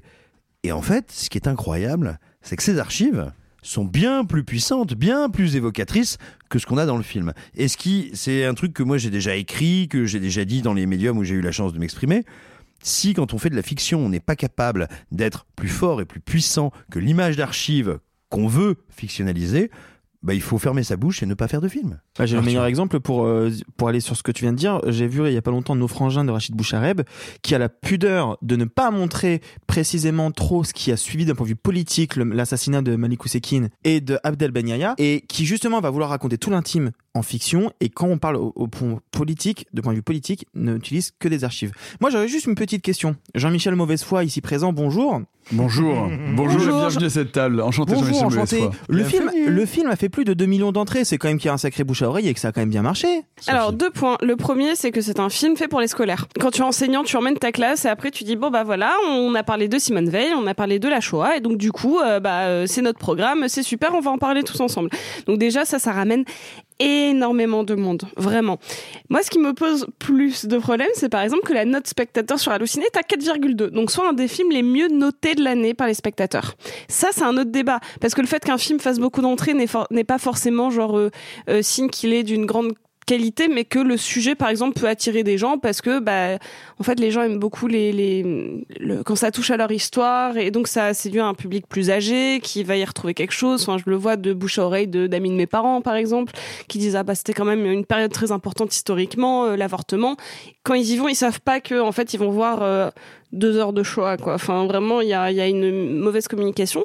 Par contre c'est intéressant de voir qu'en fait le film est vraiment apprécié, ce qui soulève une question de est-ce que l'émotion que tu ressens par projection juste de ressenti de la période parce qu'on est forcément triste hein. Genre, moi je passe pas un bon moment hein. quand je vois Simone ça me provoque des émotions forcément parce que je pense aux vraies personnes qui ont vécu ça de près de loin leur famille leurs grands-parents leurs arrière-grands-parents et donc il y a une vraie émotion qui se crée, mais c'est pas le film qui me l'a créé. Et j'ai l'impression que des fois il y a une espèce de torsion du, ressenti audiovisuel. Alors, alors, je, je pose une hypothèse, mais c'est vraiment qu'une hypothèse, je prétends pas avoir raison, mais c'est une impression que j'ai au doigt mouillé, au ressenti. Non, c'est Euh, pas Olivier Dahan qui a fait toutes les critiques hallucinées. Simon, Non, pas c'est pas tout. possible. Non, mais ça, c'est une- autre théorie que j'exposerai. Sèche ton doigt, s'il te plaît, parce que C'est une un autre théorie que, que j'exposerai euh, dans un autre podcast. Mais euh, non, non, tout simplement, je pense que quand on est sur du... euh, et alors là, pour le coup, je vais pas le dire de manière péjorative, mais plus vraiment pour définir le truc, euh, dans du biopic Wikipédia, c'est-à-dire un biopic qui veut être une évocation un peu généraliste d'une figure historique, quelle qu'elle soit, quel que soit son domaine. Et d'une figure historique populaire, c'est-à-dire de Oui, quelqu'un qui oui, fait l'unanimité autour d'elle, que- quelles que soient d'ailleurs par ailleurs les convictions politiques qu'on puisse avoir. Absolument. Ce qui est important. Connu et célébré. Je pense que les gens qui vont voir le film en salle, et je ne leur en fais pas reproche, hein, je, je le vois juste comme un habitus de cinéma, je pense que les gens qui vont voir le film en salle ont déjà leur opinion forgée avant. Ils ont envie de voir un film sur Simone Veil qui leur raconte l'histoire de Simone Veil et si j'ose dire, ils savent déjà très bien quel est le plaisir qu'ils vont en retirer. Et donc, je suis pas étonné des très bonnes notes sur Allociné. Je pense que si tu as envie de voir, euh, tu vois, le film institutionnel grand public sur Simone Veil, bah tu n'es pas déçu, tu veux Non, voir bah, ça. c'est- l'effet Bohemian Rhapsody. Hein. Absolument. Les, les gens, ils y vont Ah, pour. Non, mais ils, ils y vont pour Non, écouter mais du aïe, aïe, Queen. de hein. la même façon. Mais ce qui est intéressant, c'est qu'on voit que ce type de cinéma-là attire au cinéma des gens qui ne vont plus au cinéma. Parce que on leur propose quelque chose qui est du cinéma réalité ou du cinéma historique ou du cinéma pseudo-documentaire et qui se prétend qui prétend se substituer d'une certaine manière au cinéma historique et au documentaire euh, narratif, et bien en racontant ces histoires-là, on attire au cinéma des gens qui ne vont plus au cinéma voir d'autres formes de fiction. Absolument, tout à fait. Eh bien, je vous remercie euh, de d'approuver voilà ce, ce- ce petit point de vue euh, final. On va passer sur un autre film qui vraiment ne vous a pas plu cette année. Une grosse dent contre un film qui pourtant a gagné un grand prix. C'est Sans filtre de Ruben Östlund. You say no to me? No, no. Oh, so it's yes. Mm, yeah, no. Yes. Oh, yeah. Yes. the sails. Do you think it's possible to wash them? I don't think that's possible, ma'am, because this is a motorized vessel. Yeah. So we don't have any sails. Pour euh, finir ce top et flop de l'année 2022, une grosse dent collective quand même. Vous n'avez vraiment pas du tout aimé. Un film qui a pourtant été primé et primé d'un prix qui n'est pas des moindres, celui de la Palme d'Or de Cannes. C'est Sans filtre de Ruben Östlund et Sophie. Ça ne passe pas. Bah, J'en ai presque même un peu vomi à l'image du film, qui n'est qu'un qu'un amas euh, de rejection. euh, je sais même pas si ce mot existe. Bon, en, en tout cas, le film, c'est du vomi tout le temps, partout, euh, genre à l'écran, euh, pour les spectateurs. C'est un enfer. Il faut savoir que euh, ce bon Ruben Östlund avait déjà gagné la Palme d'Or avec son film précédent, donc je crois que c'est le premier de l'histoire. The Square. The Square, il avait gagné donc deux Palmes d'Or à deux films, enfin D'affilée. d'affilée. Je crois que c'est la première fois. D'affilée? Bah, Bah ouais. ouais. The- The Square était son dernier film. Je sais pas, moi j'oublie les mauvais films alors du coup. Je... Il a pas eu deux années d'affilée la Palme d'Or, mais c'est-à-dire que il a Ah oui, fait. à chaque présentation. Ah, oui, Voilà, que- a Square, Palme d'Or, film c'est moi- suivant. C'est moi qui ai mal Non, non, mais c'est peut-être moi qui avais, donc on fait bien de préciser, donc il avait euh, donc déjà euh, ces, deux derniers films ont reçu deux palmes d'or. Il a gagné consécutivement. Voilà, exactement. Et ces deux films qui pour moi avaient déjà les mêmes problèmes, plus que euh, Force majeure, dont j'ai oublié le titre français, mais c'était un Snow Therapy. Snow Therapy était le titre français. Ouais, je sais, tout ça c'est très Qui compliqué. est super lui pour le coup. Donc il m'avait donné un peu d'espoir. Et puis finalement The Square commençait déjà à être dans ce que j'appelle la intellectuelle, à savoir je vais donner une impression un peu de euh, réflexion subversive sur le monde qui m'entoure et particulièrement parmi mes pairs intellectuels, euh, afin de montrer que finalement tout ça c'est un peu du vent. Déjà dans The Square, qui était sous une forme de succession de scénettes, je trouvais que le film était inégal et donc peinait à avoir un rythme assez agréable. Là, avec The Square, c'est pire parce que Avec, on- euh, euh, avec euh, sans, Sans filtre, filtre. c'est pire. Triangle of Sadness dans sa version originale, c'est pire parce qu'il est en trois tableaux qui va en fait desservir de plus en plus son propos. C'est-à-dire que le premier est une satire du monde de la mode qui en somme pas désagréable, un peu rigolote, un peu un peu piquante.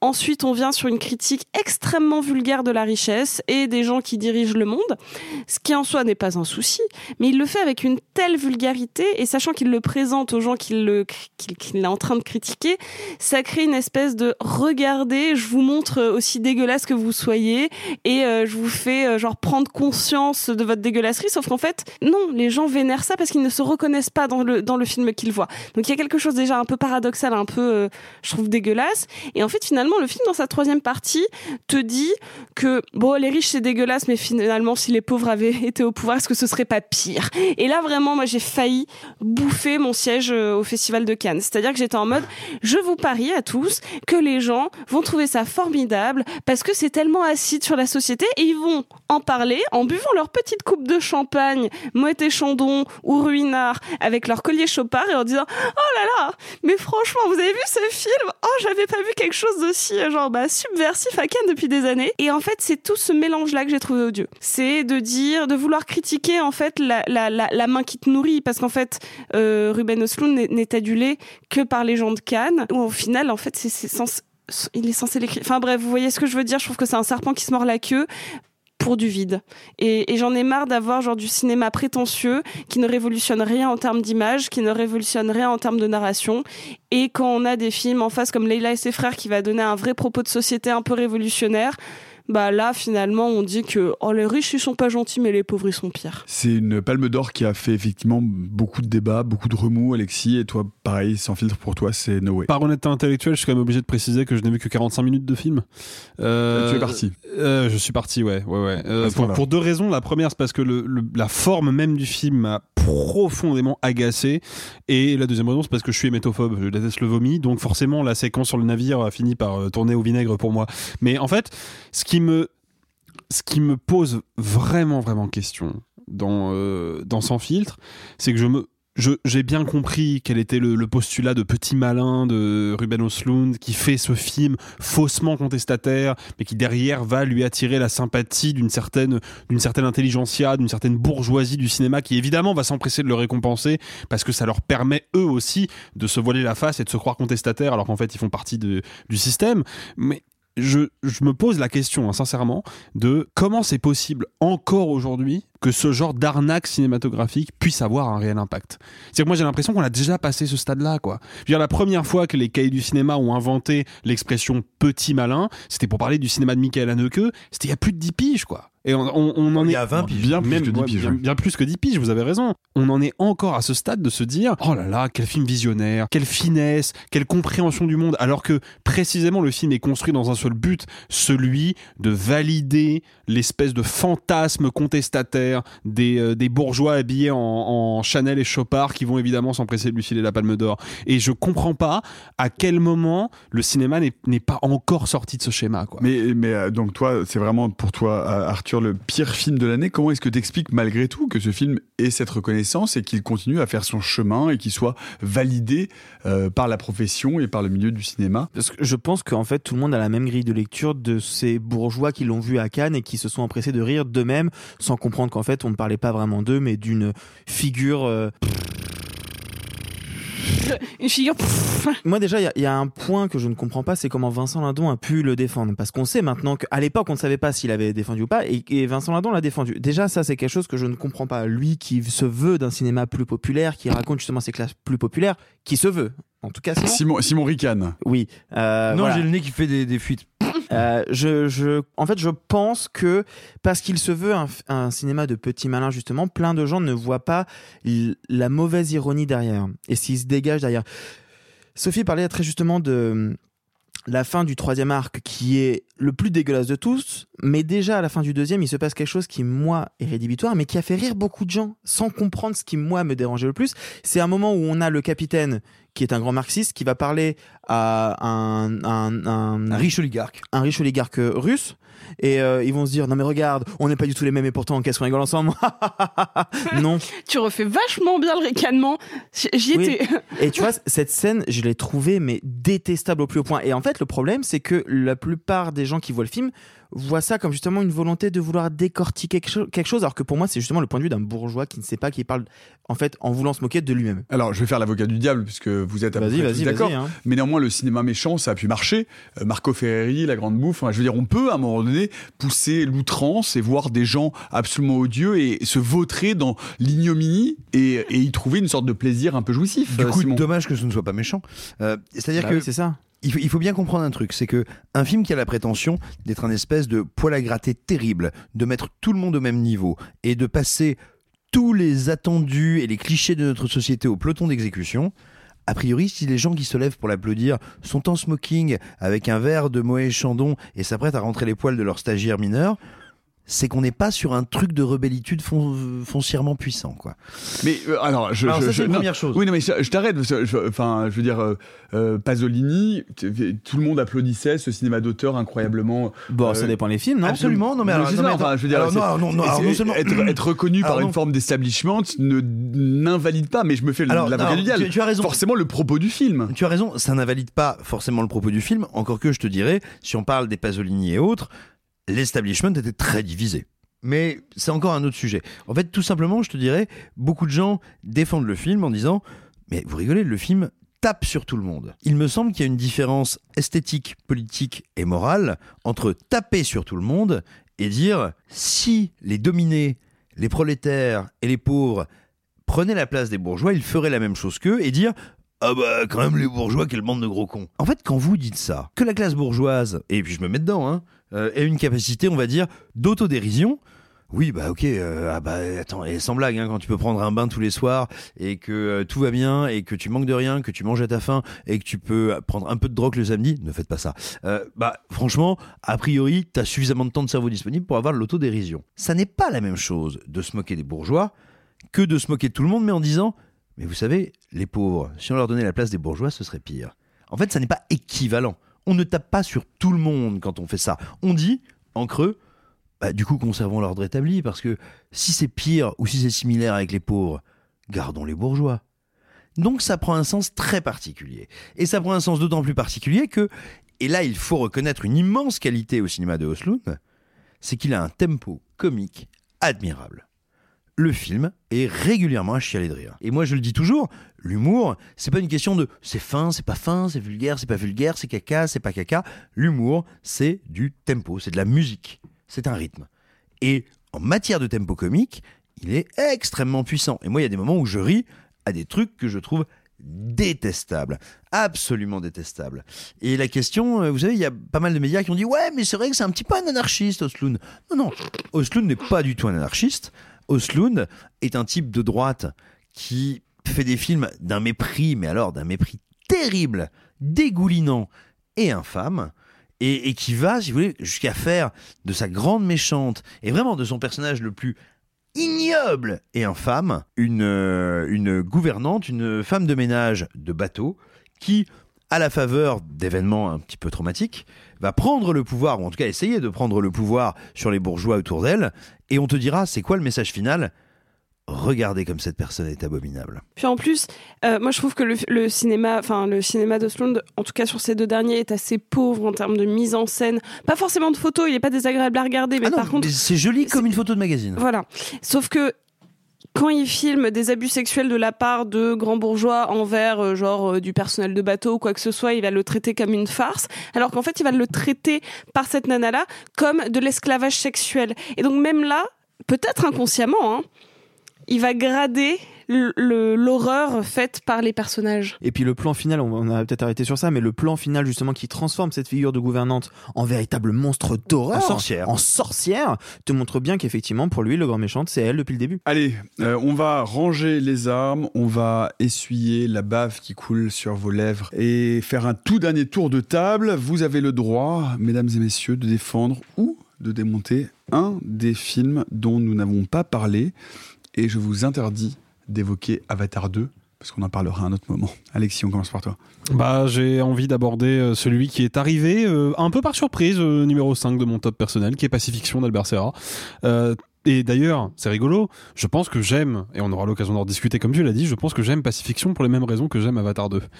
C'est-à-dire que je me trouve face à Pacifiction, à un cinéaste qui, contrairement à James Cameron, hein, qui est clairement dans l'hyperfiction, euh, face à un cinéaste qui a décidé que la fiction l'intéressait pas. Et donc il m'attire dans sa salle en me disant oui, je te vends cette espèce d'histoire un peu mystique, un peu étrange sur un haut commissaire de la République française qui va enquêter sur les essais nucléaires. Puis en fait au bout de 15 minutes, je m'en débarrasse et je filme autre chose. Et c'est là où le film m'accroche en fait. C'est parce que je me dis OK, je ne sais pas ce que c'est que cette autre chose. J'arrive pas à comprendre ce que tu filmes, j'arrive pas à comprendre quel est ton projet, visiblement tu le sais et t'es le seul à le savoir. Mais du coup, comme tu m'as embarqué avec cet argument narratif un peu séduisant, eh ben je me retrouve à contempler des choses que je contemple pas d'habitude. Et de la même manière que je pourrais voir un plan de Sigourney Weaver dans Avatar 2 en boucle parce que je n'en reviens pas d'à quel point ses cheveux qui n'existent pas vraiment flottent magnifiquement bien. Et ben là c'est pareil. Je suis face à Bonhomme à et au lieu de me dire bon ok je vais écouter ce qu'ils sont en train de raconter, je vais regarder un petit peu les enjeux géopolitiques. Non, je passe 5 minutes à me demander qu'est-ce qu'il est en train de manger. Je passe 5 minutes à me demander, mais pourquoi ce mec porte un costume blanc colonial avec des espadrilles oranges? Quel est le, le, est la, qu'est-ce qui l'anime ce gars-là en fait? Et c'est précisément parce que Albert Serra s'est débarrassé de la fiction, a, et je paraphrase François Bégodeau qui en a longuement parlé dans La gêne occasionnée, inefficaciser la scène de cinéma.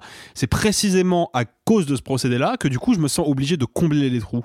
Je me sens obligé de rajouter les choses dans le film qui me manque par rapport à un film conventionnel et donc mon attention est décuplée jusqu'à un point où le film dans son dernier acte dans sa dernière partie m'hypnotise littéralement quoi. Donc ouais Pacifiction ça a été un choc euh, esthétique et narratif et, euh, et je pense que c'est comme Avatar mais dans un registre radicalement différent un film autre un autre cinéma une proposition vraiment différente du tout venant et qui mérite euh, d'être vu, pas forcément apprécié, mais juste ça vaut le coup de s'y confronter au moins une fois. quoi. Pacifiction d'Albert Serra, sorti euh, en salle le 9 novembre avec Paoa euh, Magafanaou, Benoît Magimel euh, et Sergi Lopez. Sophie, qu'est-ce que tu veux défendre ou détruire Ah. Pour faire ton dernier tour de table Ah, dire du mal de Big Bug ou dire du mal d'After Young, oh là là, mon cœur balance. Je dire du mal d'After Young Dire du bien d'After J'ai Young. dit du mal Et ouais, Ah, lapsus, lapsus Non, révélateur. On recommence ton lancement. Alors disons du bien d'After Young. Disons du bien d'After Young. Je voulais dire, bon bref, vous avez compris, je suis fatiguée. Euh, After Young, pour moi, c'est pas le meilleur film de l'année. Par contre, c'est mon préféré de, de loin. C'est-à-dire que j'ai vu ce film et j'en suis tombée amoureuse. Euh, ça a été un petit peu difficile au début. Je me disais que ce serait Licorice Pizza parce que j'avais vu After Young l'année dernière parce qu'il était passé à Cannes l'année dernière. Arthur en est témoin. J'ai pleuré sur son épaule. Oh oui. Et en fait, c'est un film qui a créé quelque chose d'un peu magique. Euh, c'est un film qui parle de c'est quoi la mémoire? Et qu'est-ce qui fait qu'on est humain tout simplement? Est-ce que c'est nos souvenirs? Est-ce que c'est la manière dont on ressent les choses? Est-ce que c'est juste qu'est-ce qu'on va choisir de garder avec nous quand on part Euh, Puisque c'est l'histoire donc de Colin Farrell dans un dans un espèce de futur euh, approximatif. On ne sait pas s'il est très éloigné ou pas. On sait juste que avec sa femme, euh, ils ont acheté un, robot pour faire l'éducation de leur fille adoptée qui est chinoise et qui ne connaît rien de la culture chinoise. Donc ils, ils lui ont pris un instructeur qui est devenu un membre de la famille. Un jour, Yang tombe en panne. Et donc, euh, Colin Farrell, euh, dans une espèce de euh, Minority Report style, va se promener dans les souvenirs de son robot et découvrir qu'en fait, il a sélectionné des souvenirs, un peu comme on fait des birils aujourd'hui, en prenant une seconde par-ci par-là, et qu'en fait, il a, il a réussi à créer une, une cohérence. Et le film est d'une douceur et d'une beauté que, en fait, ça, faisait très longtemps que j'avais pas vu un film et dire, je, je sais que t'es pas parfait, t'es, euh, t'es un peu instagrammable, t'es un petit peu euh, mise en scène de petit malin, Joliment peu- joli. joliment joli. Et en fait, quand je l'ai vu, je me suis dit, waouh, ça, ça fait longtemps que je me suis pas dit, tiens, ce film est rentré dans mon panthéon de films préférés de tous les temps, parce qu'il est venu comme Eternal Sunshine, comme euh, comme Ghost Story, comme d'autres. En fait, faire un travail sur la mémoire et sur le deuil, euh, qui est venu bah, me casser en petits morceaux. Je suis capable de pleurer dès la minute 3. Juste parce que il a, il a cette espèce de, euh, pour le coup, une vraie sincérité, une vraie honnêteté dans sa démarche philosophique et narrative qui est venue me bouleverser. Et c'est un très beau film de, de- de science-fiction, il faut le dire et le répéter, hein, c'est euh, vraiment la science-fiction telle qu'on l'aime, c'est l'adaptation euh, d'une nouvelle de, qui s'appelle Saying Goodbye to Young d'Alexander euh, Weinstein. Euh, le- la nouvelle est magnifique aussi et euh, Arthur veut en dire un mot. Non, pas, de, Pas du tout. pas de la nouvelle. Non, je voulais juste rajouter un petit propos parce que j'adore sur le film. Sur sur le film, j'adore vraiment, vraiment le film. Euh, juste petite indication, euh, il est sorti en Blu-ray il y a peu de temps, et sur le Blu-ray, Condor a ajouté Columbus, qui est le premier film du réalisateur Kogonada, qui était jusque-là inédit en France. Si vous avez aimé After Young, sachez qu'il y a le premier film de ce ré- réalisateur disponible aussi en France légalement. Et si vous n'avez pas vu After Young, regardez-le parce que c'est vraiment effectivement, à mon sens, également un, un des très très beaux et des très puissants films de cette année 2022. Arthur. Euh, moi, je voulais vous parler d'un film que j'ai vu un peu par hasard, euh, parce que j'avais reçu un lien, j'étais en vacances et que je ne, je sais pas, c'était un petit documentaire que j'ai regardé comme ça et qui m'a cassé la gueule au point que je meurs d'envie de le revoir encore et encore et encore. Et ça tombe bien, il est disponible sur des plateformes en France, sur Disney+. C'est un documentaire qui s'appelle Fire of Love, euh, qui raconte euh, l'histoire d'un couple de vulcanologues, euh, les Kraft, des Français qui étaient un peu les cousteaux du- des volcans, qui étaient à l'époque des superstars et qui sont tombés dans un oubli injustifiable. Et le parti pris de la réalisatrice de Sarah Dossa, donc euh, Sarah Dossa, elle a voulu faire un documentaire, c'est pour National Geographic au départ.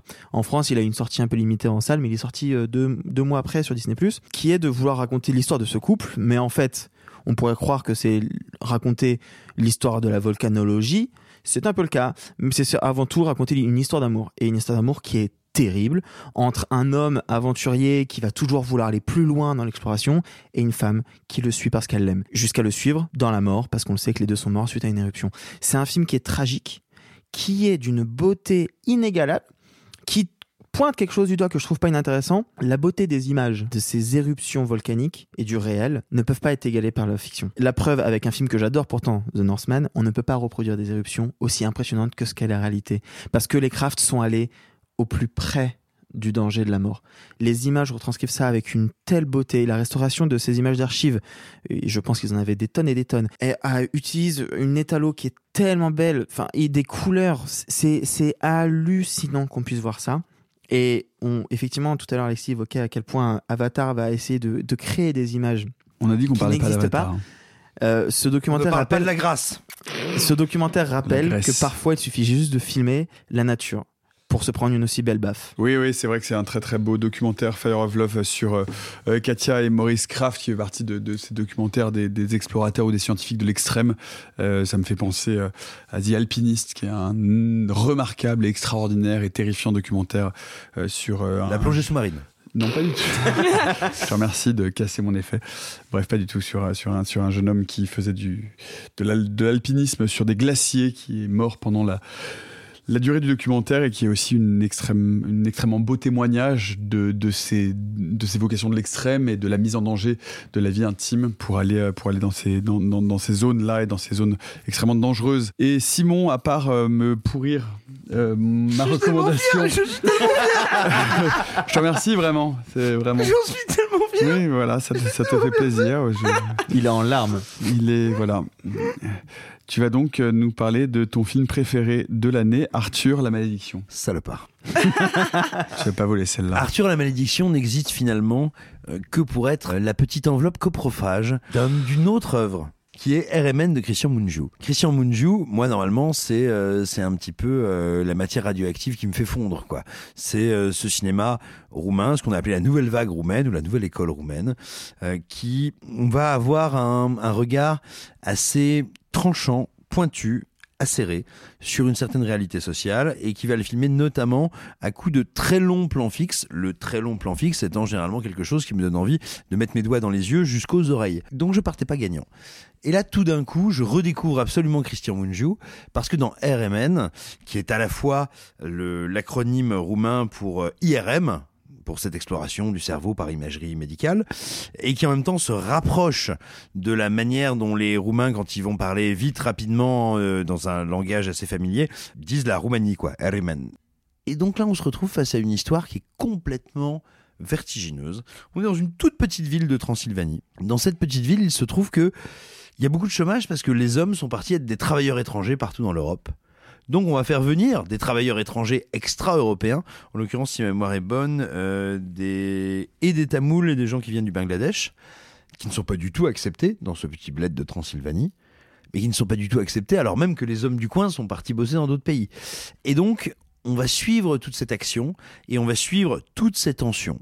Et là, si vous voulez, l'intelligence folle de Christian Mungiu, c'est de nous raconter cette montée en pression, cette montée en tension, cette éruption volcanique humaine et politique qui arrive, avec une noirceur totale, néanmoins une foi absolue dans l'écriture de ces personnages et de ces humains. Et tout ça, ça s'incarne comment? Bah Dans ce truc dont je disais que c'était ma kryptonite, alors que ça m'a bouleversé, à savoir de très longs plans fixes. Et il y a notamment, au centre du film, une scène qui se passe pendant, euh, on dirait, un, conseil municipal. Alors, qui en l'occurrence c'est un conseil municipal euh, précipité à cause d'une question particulière qui se pose à la ville. Eh bien, imaginez que vous avez ce plan fixe de 14 ou 18 minutes, ce qui est gigantesque, hein, avec donc une assemblée.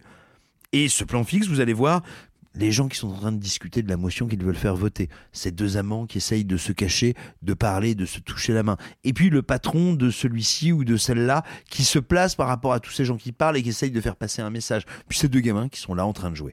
Et en fait, on a tout à coup absolument toutes les tensions et tous les enjeux dramatiques du film qui viennent faire preuve, qui viennent se rencontrer, qui viennent s'affronter.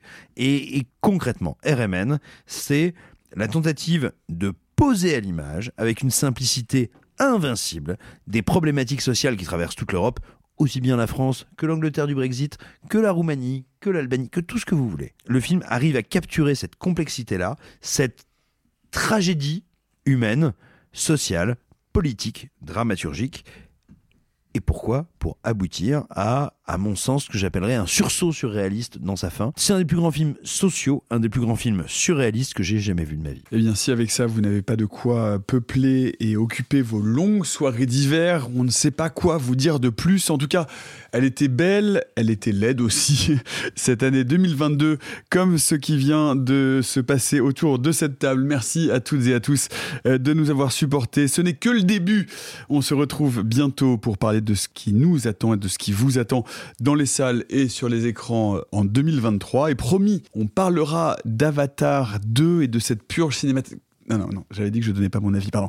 Ok, bref, on espère que vous étiez bien. À très vite pour un prochain podcast réalisé 100% sans trucage. Bye les amis et gloire à Satan. Oh, c'est pas humain, les salauds, ils m'ont épuisé. Au quatrième stop, il sera exactement 0h13 minutes. Oh la vache Moi je vais être en retard au lycée Oh, bah dis donc, t'es bien pressé, toi, toi. Ceux qui sont encore vivants, profitez-en pour le rester, allez-vous-en Arrivederci e buon viaggio Messieurs, il n'est de bonne société qui ne se quitte.